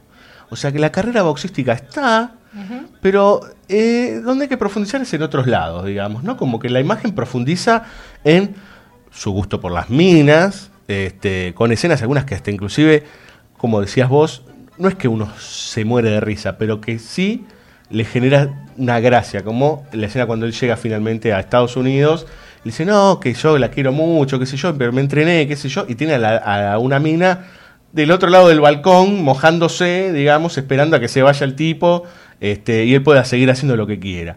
Eh, y empezamos a entender, a partir de ese momento, eh, ya varias características están esbozadas, digamos, pero empezamos a entender cuál es su relación, o sea, con esto de eh, no, poder, no poder explicitar las cosas o hablarlas, sino a través del cuerpo. Tal cual. Es, es, un, es un personaje que puede sintetizar todas sus impo- imposibilidades en la violencia propia del, del deporte, digamos, del boxeo, del mismo modo que en el monito de las pelotas y del mismo modo que ah, vocife- la vociferación a mí se me respeta o para hablar con Gatica que hay que pedir audiencia, Audiencia. Que le cuesta, digamos, vínculos importantes a este personaje. Pero vos dijiste recién algo que es sumamente importante y que también es un tópico de la cinematografía de Leonardo Fabio.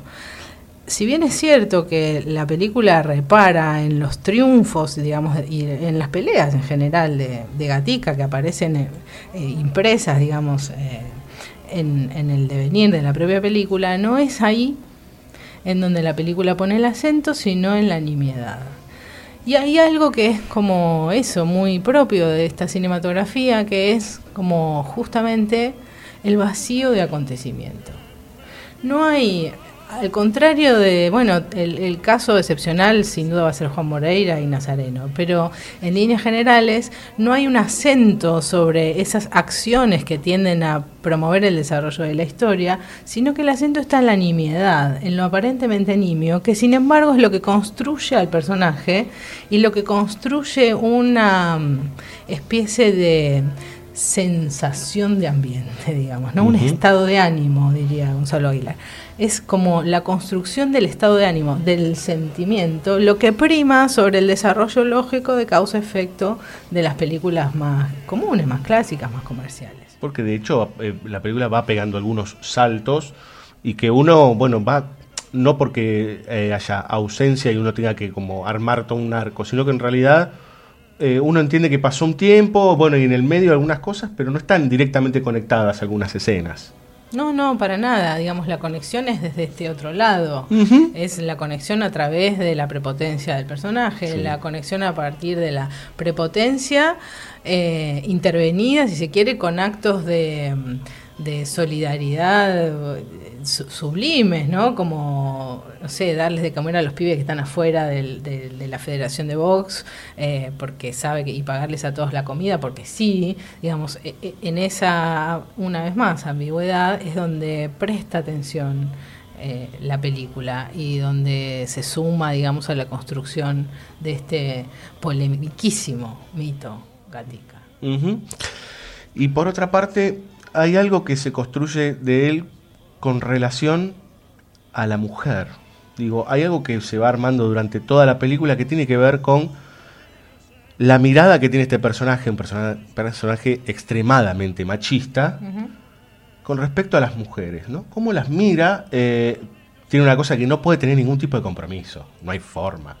Pero a su vez, cada tanto, él, bueno, esta es mi señora y demás, como le muestra a los demás, con esos trajes ridículos que se pone, imposibles, eh, pero no, no lo puede sostener. Y de hecho, vos hablabas recién de esto de, para hablar con Gatica tiene que pedir audiencia. Y eso se lo dice a su segunda esposa, digamos, su segunda pareja, cuando ella le dice, me voy. No le puede expresar el amor, no puede expresarle, o decirle, quédate, o la verdad, no te quiero más, no, le- no se lo puede decir. Pero sí hay una escena inmediatamente posterior en donde el perro de él, que se llama Cauti, o Cautri, algo así, es arrollado. Él sale llorando, desconsolado, y le expresa todo su amor al animal. Hay algo ahí desfasado en ese personaje, o por lo menos que en algún lugar lo puede expresar, y con los, digamos, con los seres humanos, pero con las relaciones con las mujeres, no. No, ciertamente es ese, ese asunto que decíamos del vínculo con el otro es siempre imposible para los personajes de. Fabio y fundamentalmente cuando se trata de vínculos afectivos, vínculos amorosos, ¿no? Hay, hay una imposibilidad ahí y un llegar tarde ahí. Lo que no le dice, como bien decís, a su mujer se lo dice a su perro. Eh, digamos, lo que no llora a su mujer, llora al, al animal. Que puede ser el cumpa del aniceto, digamos, ¿no? Absolutamente, absolutamente. Que puede ser el caballito de crónica, el caballito Claro. de crónica de un niño solo. En fin, hay, hay esas recurrencias también en, en Fabio. Eh, las mujeres de, de Fabio, a- acá con Gatica se vuelve, bueno, es absolutamente misógino y se vuelve algo que también es muy, en algún punto pegado a lo genérico eh, y en otro punto también arquetípico. Está la mujer, la, la madre, perdón. ¿no? La, ma- la madre que nos falta, digamos, en toda configuración genérica. La madre es intocable por un lado, al mismo tiempo evidentemente no se ocupa de ella y la usa para mentir. ¿no? Dice, se lo juro por mi madrecita que está enferma. Cada vez que llega tarde, cada vez que no entrena, cada vez que se manda alguna, su excusa es una presunta madre enferma que no está enferma jamás. Después le hacen una nota, después de haber peleado, que gana, y le dice, le deseamos los mejores, le dice el periodista, le deseamos lo mejor para su madre, que está, sí, bueno, muchas gracias, como diciendo, bueno, me man- otra vez lo mismo esta cosa de, bueno, la cara, ¿no? Como me mandé una cagada diciéndolo a mi mamá, pero bueno, salió bien, digamos, ¿no? Tal cual. Y después las otras mujeres, insisto, ¿no? Como vuelven sobre esa cosa un poco estereotipada. La mujer es eh, la putita, por un lado, y por el otro lado, y ahí me permito como una analogía con Nazareno, es la rubia que se proyecta como el ideal del morocho. Del morocho en el sentido, eh, si se quiere, peronista. Me doy esa licencia. Em, la rubia en este caso es Evita. Claro. Que es la única mujer a la que, frente a la que definitivamente va a mostrar esa debilidad que es la suya. Es la única mujer por la que llora. Exactamente. A, a, Evita no le va a decir que hay que pedir audiencia para hablar con Gatica. A Evita le va a decir, vio que la vine a ver. Evita, en el, agonizando en el lecho prácticamente de muerte, está ahí, está Perón, y él intentando sostener, digamos, un estado de ánimo más o menos optimista e imposibilitado de conseguirlo finalmente. Eh, y irrumpe casi espásticamente en llanto como una criatura, ¿no? Y ahí está la otra mujer de, de Fabio en general, ¿no? Y hablabas de la madre que se repite en varias películas. Digo, me acordé de Monzón con el cuadro de la madre bajo el brazo, esta cosa como de tener, eh, sueña con su madre en el cementerio. Y, Eh, eh, no eh, Monzón, sino... Sí, Monzón, Monzón Carlos en Soñar, Monzón. Soñar. Sí, me lo confundo con... Claro, Charlie, toda la relación con la madre, e inclusive con la madre ausente, ¿no? Con esta cuestión tan fuerte, ca- casi desde un lugar eh, moral también, esta cosa de como mamá, que no, que no es la madre de el dependiente, digamos, ¿no? No, no, no, Eh, no es que- una madre tan terrible. No, no, que es la madre como de- del lugar afectivo fundamental y de qué dirá mi vieja también, ¿no? Como pobre mi madre querida, si querés, desde el tango. Tal cual, tal cual. De hecho, lo dice así explícitamente, ¿no? Es que, ¿Qué diría mi madre? Ladrones, ladrones. Después Claro. de que Pagliaro le roba la carterita. Yo me mato, yo me mato, dice, ¿no? Como me mato si me viera mi vieja. Y está con el cuadro bajo el brazo. Tal cual. Eh, y hay todo, o sea, eh, que también es eh, una estructura bastante tanguera, ¿no? Como la madre una santa y la mujer la percanta otra vez que, que puede ser traicionera, que puede ser... Y ahora estoy pensando en, una de las varias Y- mujeres. Perdón, y sí. en esas cosas la imposibilidad, ¿no? Sí, claro. Con la madre no porque es una santa y es la madre, y con la otra no porque es una prostituta. Claro. Entonces, entonces ¿con quién? Claro. Como hay un vacío ahí. y, vamos a Niceto y dice, pero por, si, si ya tenés a la santita, que podría ser el paralelo con tu madre en tal caso, eh, ¿por qué vas a la puta? Claro, y él dice, bueno, la santita es una buena mujer, pero no, Pero no, no, no me claro, pasa, ¿no? Claro, hay Con algo ella que no, me pasa. Exacto. Eh, y para seguir con Gatica, Gatica es enorme, digamos, y hay algo que por ahí, esto se va a emparentar con la película que viene en la próxima, que tiene que ver con la épica. Y que tiene que ver con la, también con una estructura de la épica peronista, claramente, que es ese personaje que viene de la nada, de no tener nada, de la miseria, y que llega a un lugar terrible. Y que creo que con esto empezamos el bloque, que es, bueno, ¿qué pasa con el éxito? Porque él lo logra, todo lo miran, monito, monito, lo quieren, digamos, que puede ser completamente vacío eso, pero es famoso. ¿Cómo él enfrenta eso?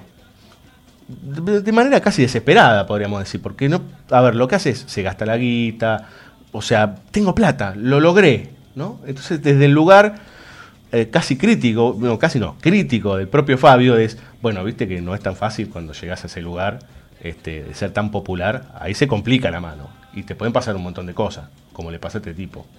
Sí, hay, hay esto del, de, del destino que está asignado, digamos, para estos personajes. E- ese destino asignado, sin embargo, no es aleccionador. Claro. ¿no? No es, bueno, quédate en la pobreza que es mejor, la pobreza es honrada. No, no, no tiene esa condición en absoluto. Eh, más bien, justamente tiene, no, voy a decir un carácter de denuncia, porque tampoco eso es tan explícito ahí, o al menos no en la mayoría de sus películas, pero sí hay como mm, la mostración de que hay una imposibilidad original, si se quiere, toma personajes que tienen una imposibilidad de, de movida, que con los pocos recursos que tienen intentan sortear eso y que sin embargo hay un mundo que no les permite esa inserción. ¿no? Que, que no hay un mundo que no les permite esa inserción que no necesariamente tiene que ver con la propia debilidad. Eh, sí, ciertamente, es bueno, hay un gatica que tuvo la posibilidad, pero se fumó la guita y entonces termina nuevamente en la pobreza. Ciertamente eso sucede, pero me parece que sobre todo se hace pie en esta, injusticia primera, digamos, y, y- y primaria, ¿no? Que es, este personaje es un marginal, es un desubicado, es, y va a intentar y no va a poder. De hecho, él gana una pelea en una escena. O, no, perdón, pierde una pelea y él va caminando con el personaje de Virginia Innocenti, que de hecho la conoce en términos violentos.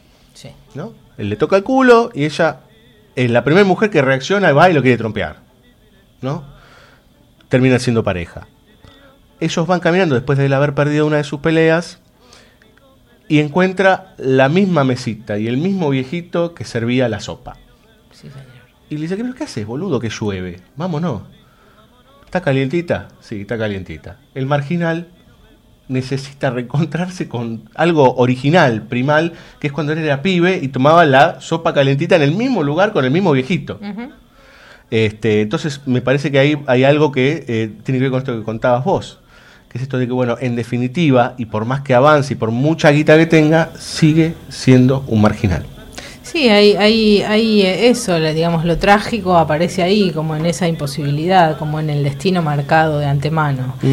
Y, eh, y el destino marcado de antemano es lo que a estos personajes que no obstante intentan, hace de ellos sus rasgos más heroicos, ¿no? Claro, intentar ante. Vienen todas las olas, pero yo igual me las sigo bancando. Ese a mí se me respeta, digamos, ¿no? Sí, es, es el hacerse cargo incluso de lo que no entienden, incluso de lo que aparentemente no eligen. Pauline, el personaje de Crónica, en un momento presencia una conversación entre dos internos más cuando están en este hogar, especie de reformatorio, eh, que dice uno de ellos, yo cuando salgo hago esfuerzos como para no volver a robar, pero no me sale, como que... y se lamentan por eso. Pauline les dice, ustedes quieren la chancha a los 20 y la máquina de hacer chorizos. El que es chorro es chorro de alma, yo me la aguanto piola. ¿No? Y es como terrible, pero hay ahí como un asumir una condición que no, que no es entendida, sin embargo, y hacerse responsable por ella. Vamos a escuchar música. ¿Le parece? Hablábamos de épica. Bueno, vamos a escuchar a continuación otra vez a Iván Wisogrod, que reversionó varios temas o, a ver, y canciones muy populares de la época de Gatica, en la época de los años 40 y 50. eh, y uno de ellos es, eh, a ver, es la reversión de uno de los temas más conocidos de Mariano Mores, este junto con Taquito Militar, digamos, Cuartito Azul, bueno, Tanguera, ¿sí? Eh, tango épico si los hay, está reversionado por este músico y esta reversión va, pero justamente de la mano con toda esta cuestión de la épica de Gatica, con ese tipo que intenta llegar a algún lugar que parece imposible. Entonces, a continuación, se me pone la piel de gallina cuando hablo de este tema porque es una locura, eh, vamos a escuchar Tanguera, originalmente de Mariano Mores, pero reversionada por Iván Wisogrod.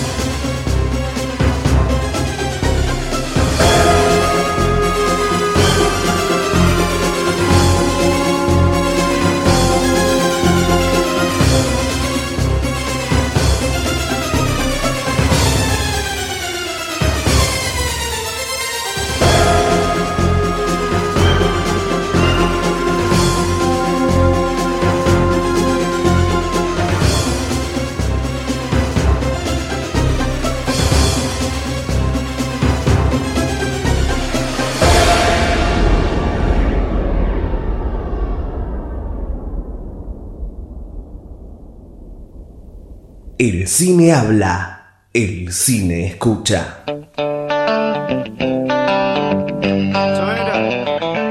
And what does the captain of our troop say? Well, gentlemen, if Georgia fights, I go with her. But like my father, I hope that the Yankees will let us leave the Union in peace. But Ashley... But Ashley, they've insulted us. You can't mean you don't want war. Most of the miseries of the world were caused by wars.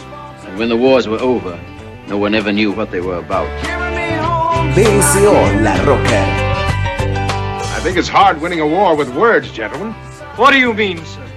I mean, Mr. Hamilton, there's not a cannon factory in the whole South. They've got factories, shipyards, coal mines, and a fleet to bottle up our harbors and starve us to death. All we've got is cotton and slaves and arrogance. BSO. Banda sonora original. Excelentísima vuecencia y amigo doctor Marañón.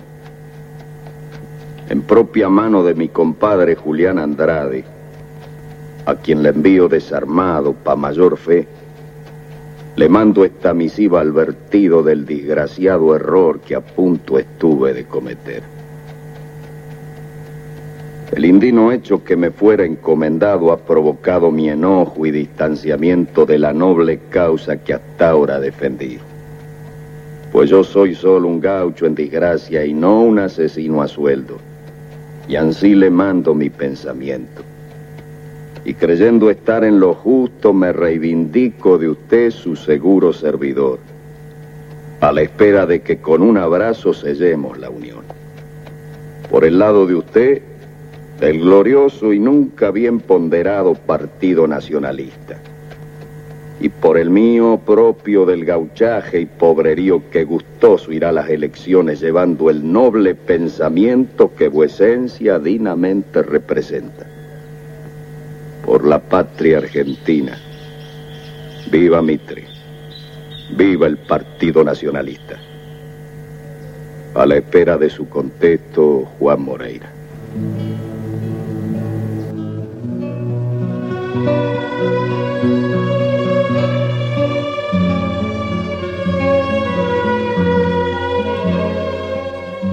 Señores, al que escuchábamos con toda esta carta recitada es a nada más y nada menos que a Juan Moreira, ¿sí?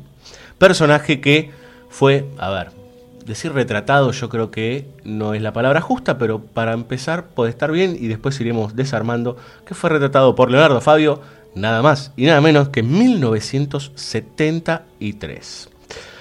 Anabela en el corte me decía, película enorme, ¿por dónde empezar? Este, es una película gigantesca, Juan Moreira, que se mete con cuestiones que tienen que ver con eh, una discusión eterna, que yo diría en nuestro país, que es la de la civilización y la barbarie, el gaucho y el civilizado, la ciudad y el campo, cosas que hasta el día de hoy se pueden trasladar.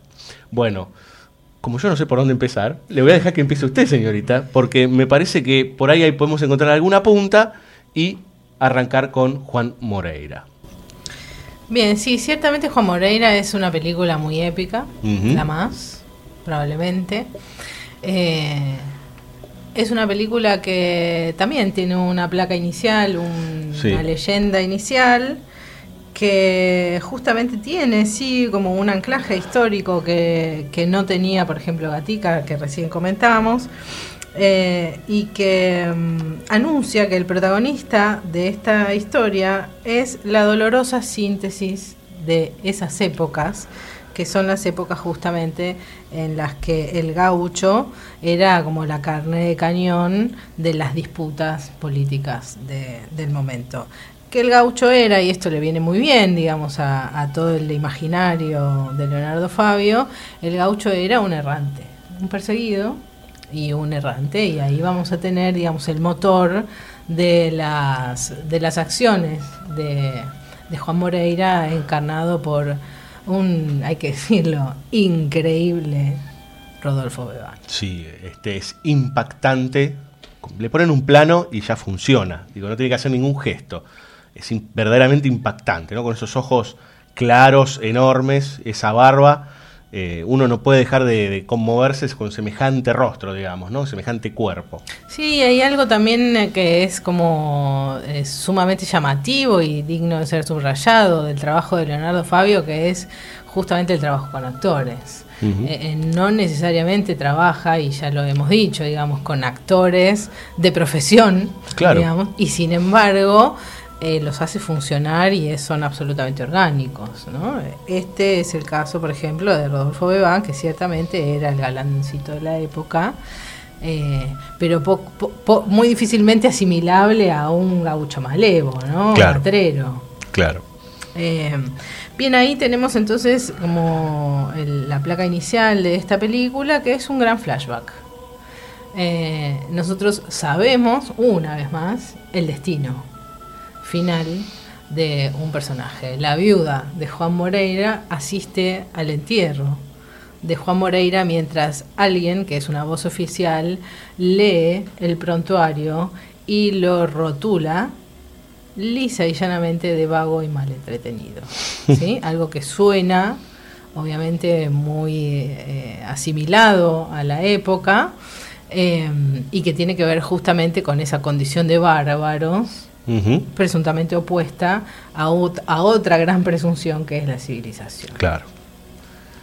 Eh, bueno, eh, Ju- Juan Moreira lo que va a intentar permanentemente es huir de esa persecución a la que está condenado y a la que está condenado un poco por pobreza, sin lugar a dudas, y otro poco, y con esto abre, digamos, la secuencia de acciones de la película, eh, por haber reclamado lo que le corresponde.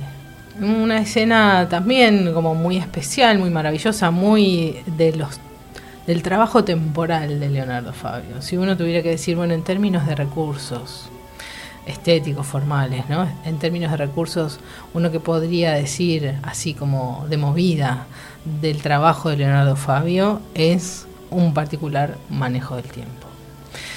Eh, y aún a pesar de que esta película por momentos parece desdecir eso, parece desdecir la dilación temporal propia de Leonardo Fabio, arranca sin embargo con eso. Nosotros tenemos a un Moreira que ha sido convocado a, como la alcaldía, digamos, a hablar con el intendente eh, del pueblo y tiene una larga espera allí en unos planos que fragmentan absolutamente el cuadro, que lo compartimentan, que lo hacen algo distante, digamos, en donde no es fácil ubicar la mirada en algún sentido. Y después el, el- este señor le dice, bueno, ¿por qué usted está molestando o apurando al señor Cervetti? Que hasta ese momento no sabemos quién es, y él dice, porque hace un año me adeuda una Reba Navarro. Y eh, después de otro largo espacio de tiempo, le muestra eh, supuestamente un recibo que nosotros nunca vemos como espectadores, en el que él pretendidamente ha afirmado que ha recibido el dinero por ese arreo. A lo que eh, Moreira contesta, si yo no sé firmar. Si yo no sé firmar, no me han pagado. ¿No? Sosteniendo esa, ese- esa injusticia primera, Sí. igual que siempre, empieza el itinerario de este personaje que, mm, eh, por supuesto, absolutamente perseguido, va a terminar negociando primero con unos, luego con otros, alcinistas, mitristas, eh, va a estar negociando justamente su indulto. Exacto. Él, y otra vez hablamos de lo, eh, de lo del errante, digamos, ¿no? Porque inclusive en los, en los momentos en que él se puede aferrar a eh, un partido político o el otro, lo están usando. Y un día tiene que irse de un lado porque cuando hay un momento particular, él es caratulado de asesino, porque él está errando por los campos y al primero que se le cruza o que le dice algo que no le gusta, lo achura. Eh, es aprovechado, pero hay algo que es el punto en donde uno entiende lo profundo del personaje, cuando lo mandan a matar. En el momento que dice, yo no soy un asesino a sueldo, que es lo como empieza el bloque. No, no, perdón, yo no soy un asesino a sueldo. Como una cosa tiene que ver con lo instintivo, por decir, o su forma, otra vez la- lo del no acceso a la palabra, la violencia y demás, pero yo mandar, ¿por, por qué yo lo tendría que matar a este tipo? ¿Por qué? O sea, él, él tampoco entender el por qué, ¿no? Como, bueno, usted me está mandando a matar a este, yo no sé ni quién es, ni tampoco tengo ninguna intención de matarlo. Y ahí es cuando le cambia la. Obvia- bueno, se va a, la- a los mitristas, ¿no? Que son más de lo mismo en tal caso. Eh, pero él, él en ese momento le hace un clic y su compañero es el que lo hace despertar. Como el rusito a Gatica cuando le dice así no. Tal cual.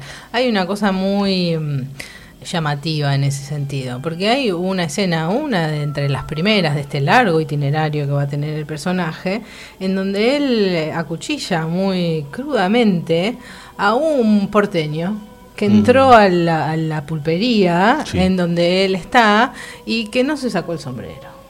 Y como es porteño y lo celebran todos, y como no se sacó el por- sombrero y, y- y no lo trató bien, y el otro respondió también con cierto maltrato a ese maltrato primero, termina matándolo. Acto seguido, se va con su compañero y le pregunta: ¿A quién maté? ¿No? no tienen la menor idea. Sin embargo, después. El pez era gordo, gordo, le dice, ¿no? O sea, ¿sabes la que te mandaste?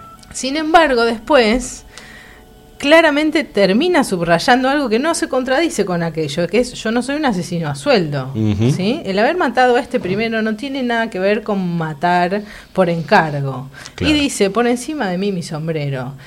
Lo que queda claro del personaje de Moreira es que él tiene muy claro que tiene una sola causa. Dice, yo tengo un solo norte y voy detrás de él, que es norte de perseguido. ¿No? Digamos, ahí está como la naturaleza, si se quiere, del personaje tan polémico, superficialmente hablando, de Moreira, que es capaz de oscilar entre una cosa y la otra. Pero en realidad, él tiene un enemigo, una enemiga, podríamos decir claramente, que tiene que ver con esa naturaleza de perseguido. Una, na- una enemiga con la que va a jugar una decisión al truco. Un momento muy oscuro, digamos, cuando él se hace, eh, van a matar a un tipo y a él lo hieren, que dice, me dieron mal. Uno de sus compañeros se lo lleva y él delira y entra en ese estado. Bueno, todavía no hablamos de los sueños en Fabio, ¿no? Que es algo muy recurrente. Eh, hablamos, sí, en realidad en soñar, soñar justamente de cómo ve a la madre y demás. Y ahí él se encuentra con la muerte, juega las cartas con la muerte, digamos, ¿no? Que puede ser toda una conexión con la muerte de Berman, digamos, en el séptimo sello, todo esto de lo lúdico en relación con la muerte. Esta muerte genera mucho miedo, digamos, ¿no? A uno como espectador. La, la ve verdaderamente terrible y uno tampoco quiere que Moreira pase hacia ese lado, digamos, ¿no? Como, no, no te mueras, digamos. Conozco todo, todos tus males, digamos, pero por favor volvé, porque si entras ahí perdiste, digamos. Que también se puede conectar, bueno, cuando llega acá también se va, va a tener que enfrentar a otros males, digamos, que es el- los males de los hombres. Y en tal caso a los, a los males de los civilizados, que son los que lo van a utilizar. Que en definitiva lo terminan utilizando. O sea, por más que él no quiera eh, ser un asesino a sueldo, él después termina siendo el guardaespaldas del otro. Sí, sí. Eh, y le traen otro porteño. Y ahí casi que ahí podemos otra vez ver con esta cuestión del espectáculo. Él y el porteño rodeados de gente a los faconazos, digamos, como el show, el circo. Otra cosa que también es recurrente, la cuestión del circo en, la- el cine de Fabio. El, cir- Este, el circo de, de- de pueblo, ¿no? El circo Exacto. eh, precario Sí. y, eh, y deslucido, si se quiere, desteñido de- del pueblo. Y en este caso todos observan la muerte. O sea, todos están alrededor viendo a ver, casi como una lucha de gladiadores, podríamos decir, algo lo romano. Y él, otra vez, cuando uno cree que ahí eh, vino uno que está a su altura, también. Él es, eh, en términos de matar, es el único, digamos. Es el tipo que sabe verdaderamente cómo matar y no hay nadie que lo pueda superar hasta que, bueno, evidentemente tienen que venir unos cuantos muchos para poder enfrentarlo. Tal cual, tal cual, pero es, es, es importante esto de, eh, de que finalmente eh, la partida es con la muerte. ¿sí? Claro. O sea, es, es, es, es este el asunto de Juan Moreira. Es, es este el, el meollo de la cuestión y es terrible en varios sentidos y ahí también hay una conexión con Nazareno. Eh, la muerte pierde. En, este, en este momento en el que a él lo hieren, él zafa. la muerte pierde, pero se cobra otra cosa. No, fíjense que el personaje de Fabio no termina nunca de perder. Los personajes de Fabio no terminan nunca de perder. En algunos casos por acumulación de pequeñas pérdidas. Moreira, Gatica, etcétera. Y en otros casos por cosas absolutamente puntuales, el gallo del aniceto, ¿no? Pero digo, hay, eh, hay ahí entonces, eh, digamos, e- esa pérdida increíble que es la del hijo. Sí. Porque hay una muerte que le dice yo no sé perder. Como hay un diablo en Nazareno, que es otra gran figura, un diablo en Nazareno que le dice, haceme una gauchada. A vos te va a escuchar, y se está refiriendo a Dios, a vos te va a escuchar decirle que si él quisiera, yo también me repartiría como un pan de amor entre la gente. ¿No? Bueno, ni siquiera esos personajes son absolutamente redondos, ¿no? Claro. Eh, bueno, efectivamente la muerte claramente va a terminar ganándole la partida a, a Juan Moreira. Hay algo que tiene que ver con, con- lo heroico, porque también uno lo entiende como algo heroico, digamos. Es el personaje que se enfrenta a todo, absolutamente todo. Eh, otra vez lo del que él es casi carente de palabra, digamos. O sea, este es un personaje que habla más que varios otros, hasta inclusive es más elocuente, lo escuchábamos. eh, pero él se expresa verdaderamente con el cuchillo. Y me parece que la escena tan famosa del final, de la pared, del obstáculo que él no puede finalmente superar, que en tal caso podemos pensar que esa barrera es parte de esa muerte, digamos, o, o es la muerte, siempre se ha identificado ese famoso plano que se acerca de la cara de él abriendo la boca con el cuchillo y demás, con un grito, y en realidad el grito no es de él. Él muere en un grito ahogado. Él no puede emitir la palabra, digamos, azorado. El grito es de Chirino, que es el que lo mata, el que clava la bayoneta en la espalda, este, y él lo termina liquidando. Y muere, como el aniceto, Tal cual. ¿eh? sin palabra en ese muro. Es un tipo que son personajes de acción los personajes de Fabio. Es increíble cómo trasladan, que esto es algo que se- puede trasladar a un montón de otras cuestiones, que eh, correrlas del cine, digamos, pero esto de al no acceder a la palabra o no acceder correctamente o poder decir las cosas desde la palabra, hay algo en el cuerpo que lo traslada, algo. En este caso es la violencia, Gatica en el boxeo, digamos. Cada uno tiene su forma de trasladar eso pulsional que está dentro de eso que está latiendo, este, de manera física, digamos, convertirlo en un lenguaje, de alguna forma.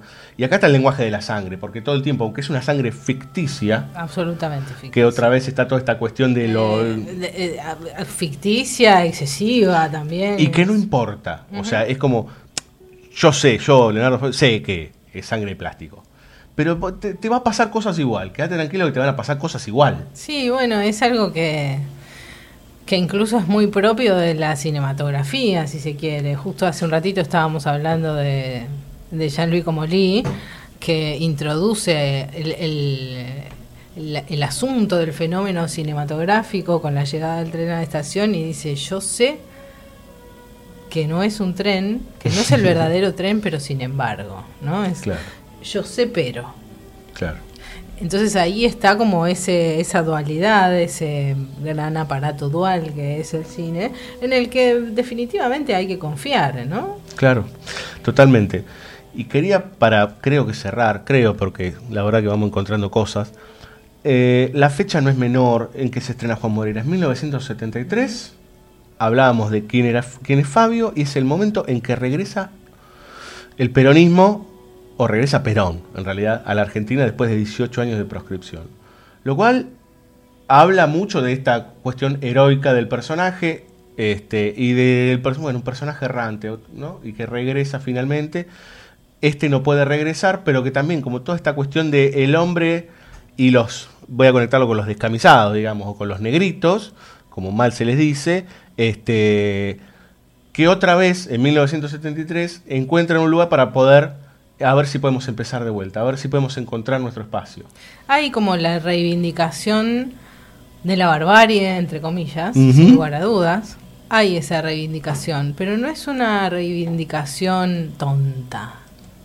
¿no? de, pa- de Pasquín, digamos, ¿no? Eh, de ninguna manera. Es una reivindicación eh, sin perder sentido crítico, matizada por una mirada profundamente amorosa. Totalmente, o sea, es otra vez lo del cariño al personaje y eso conectado otra vez con el amor al, al- al peronismo, digamos, enten- entender el peronismo de otro lado que no tiene que ver con estrictamente un partido político, sino lo que significa todo eso en relación a lo social, digamos, ¿no? Y el personaje de Moreira como eso. Sí, algo atado al, al sentimiento, digamos. ¿no? Claro. Es, es, es eso, no, no hay realmente una, eh, digamos, una vocación histórica y una simplificación en ese sentido. Eh, hay el sentimiento, hay el ánimo, hay el caldo de cultivo y, y ni siquiera con eso hay miradas concesivas. No es una mirada condescendiente la mirada de Leonardo Fabio, Ujú. es una mirada amorosa, pero que no por amorosa reniega de la condición ambigua del ser humano. Es ama y ama con la miseria y ama con la miseria porque entiende como la injusticia primera, la injusticia originaria, digamos. Eh, me remonto al principio del programa donde él decía, yo aprendí a amar profundamente a la gente. Miserable, heroica, pequeña o gigante. ¿No? Como para mí lo primordial es el amor. digamos, ¿no? Eso creo que simplifica, simplifica no, ejemplifica Fabio. Es eso, ¿no? Es como él y su cine tienen que ver con algo de una relación profundamente amorosa con la gente y con las cosas. Sí, sin hacer divisiones, creería yo, entre periodos de su cinematografía, entre que si trabaja más la individualidad y más el blanco y negro, o más el color y el artificio y la multitud. Sí, todo eso está. Claramente todo eso está, está el peronista, todo eso está. Pero sin reparar en eso, la línea es la que vos decís. Hay una eh, una mirada profundamente crítica que puede ser crítica porque primero es profundamente amorosa. Exacto. Vamos a escuchar música, ahora sí. Última película es esta, ya nos estamos yendo. Hablábamos de errantes. Bueno, vamos a escuchar un tema que tiene que ver justamente con el caminar o a dónde vas, digamos, ¿no? ¿A dónde te dirigirás si sos un errante y no tenés destino cierto? Pocho Leyes y Luis María Serra, que es un músico que habría que vol- volver a revisar, digamos. Ha hecho mm, banda sonora de unas cuantas películas, sobre todo de los 70 y los 80, como por ejemplo eh, la famosa melodía de la República Perdida, es de él. Eh, bueno, él también es el responsable ¿sí? de la banda sonora de Juan Moreira de 1973. Hablábamos de errantes, ¿a dónde irás con este sol?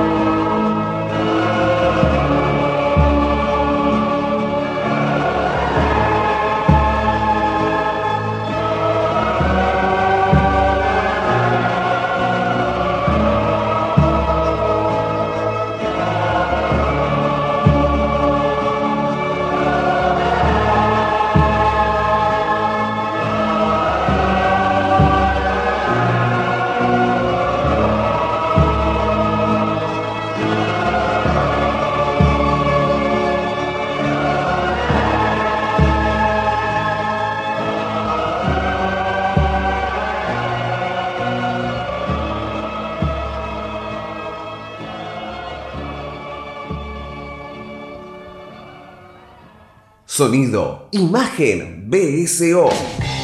Banda sonora original. ¿Te gustan los tipos a vos? Yo no soy ningún delincuente. No, claro, perdona. No plancha estampillas de la República de Weimar. Bueno, ¿no cogerías a un tipo si te ofreciera 10 mil dólares? ¿No? 10 mil, buena guita. ¿No? ¿Qué mierda querés que te firme un pagaré? ¿Y si te diera 20 mil? BSO. Yo cualquier cosa te contacto. Dale. 500 millones de dólares. Vale 500 millones y tiene un joven. ¿Y qué es? BSO. Entre nosotros los delincuentes la cosa funciona así, de confianza. 50 mil dólares. No. 500 mil. ¿Te das cuenta? Putos no faltan, lo que faltan son financistas. www.bsoradio.com.ar Facebook BSO La Rocker.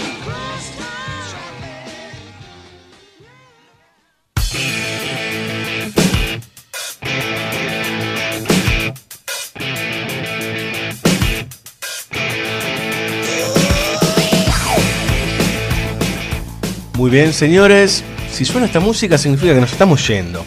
Eh, después de todo este tiempo hablando de Fabio y escuchando tanta música y charlando con Anabela, la verdad que estamos muy contentos, muy felices.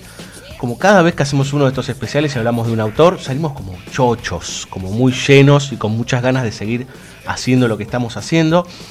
Primero y principal, le vamos a agradecer a Anabela Bustos que haya venido hasta aquí al barrio de los Parque Los Patricios este, a charlar del maestro. Bueno, gracias, en realidad muchas gracias a vos por, eh, por invitarme. La verdad que he sorteado una barrera yo también eh, con todo esto y lo que puedo decir, además de agradecer mucho, es que eh, sería como inmensamente feliz si, si pudiera imaginar que con esto eh, alguien definitivamente va a ir a buscar las películas de Fabio y las va a volver a ver, no para chequear algo de lo que aquí se ha dicho, sino para en primer lugar disfrutarlas muchísimo y en segundo lugar para seguir pensándolas. Creo que un poco las películas mismas los pueden llevar a eso y a completar todo lo muchísimo que acá no se ha dicho, ¿no? Vos sabés que nos pasa a nosotros que siempre queremos y, y bogamos porque las películas que nombramos o los directores que nombramos, bueno, vayan a verla. Aunque sea que les dé un pequeño interés o que les pique algo para poder ir a ver una película nueva. Y en este caso el intento está en que algunos o se encuentren o se reencuentren con Leonardo Fabio, que es un increíble personaje en todo sentido. Este, Y un gran director, es un tipo que sabe de cine. Exactamente. Y como dijo él, un director de cine se puede hacer, pero un creador de cine nace. Bueno, señores, gracias Anabela, muchas gracias por haber estado. Espero que vengas de vuelta con algún otro autor, si tenés ganas. ¿Cómo por ahí. no? Dame Bueno, tiempo porque viste que me pongo nerviosa, pero dale, sí, cómo no. Te avisamos con unos meses de antelación. bueno, de vuelta, gracias. Gracias a ustedes por estar del otro lado, ¿eh? que siempre nos bancan. Gracias a Juan Sixto, que es el, el creador ¿sí? del Master of Puppets de La Rocker, que se ha ganado unos cuantos, unos cuantos premios el jueves pasado en los Trend Topic. Eh, gracias a la gente de Shinobi, gracias a la gente de Santa Clara con Bunker FM que nos retransmite. Y la verdad es que para cerrar, siempre, eh, por lo menos en todo este capítulo, estuvimos hablando de estos personajes que buscan alguna compañía porque siempre están conectados en realidad con la soledad, que están solos. Entonces nos vamos a ir con un tema que originalmente es de Almendra, pero el maestro Fabio en su disco debut, que es Fuiste mí un verano, reversionó y le puso justamente para saber cómo es la soledad. Chao, hasta la semana que viene.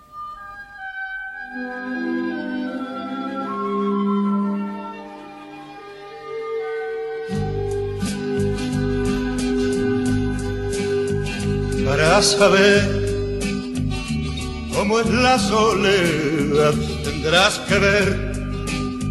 Quizá a tu lado no está, que nunca más con él podrás charlar sobre lo que es el bien, sobre lo que es el mal. La soledad es un amigo que no está. Es su palabra que no ha de llegar igual. Es que sus sueños son luces en torno a vos. Y te das cuenta que ya nunca demoré, nunca demoré. Al observar cómo muere la flor, así hace ver que también muere la paz, pero esa paz revivirá en su voz, la flor te la dará para cantarla igual la soledad es un amigo que no está. Es su palabra que no ha de llegar igual. De que sus sueños son luces en torno a vos. Y te das cuenta que ya nunca demoré, nunca demoré. Carlos, yo no me olvido hiciste caído. Y cuando fue tu noche, yo no estuve a tu lado para tender mi mano, pero el que no sabía, perdóname. La soledad es un amigo que no está, es su palabra que no ha de llegar igual. De que sus sueños son luces en torno a vos y te das cuenta que ya nunca demoré, nunca demoré. La soledad es un amigo como está, es su palabra que no ha de llegar igual. Ves que sus sueños son luces en torno a vos y te das cuenta que él ya nunca de morir, nunca de morir.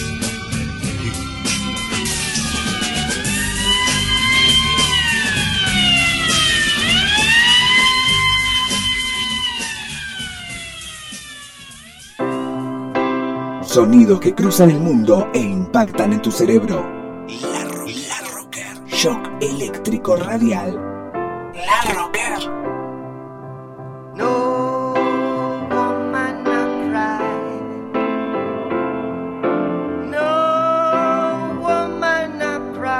La Rocker. La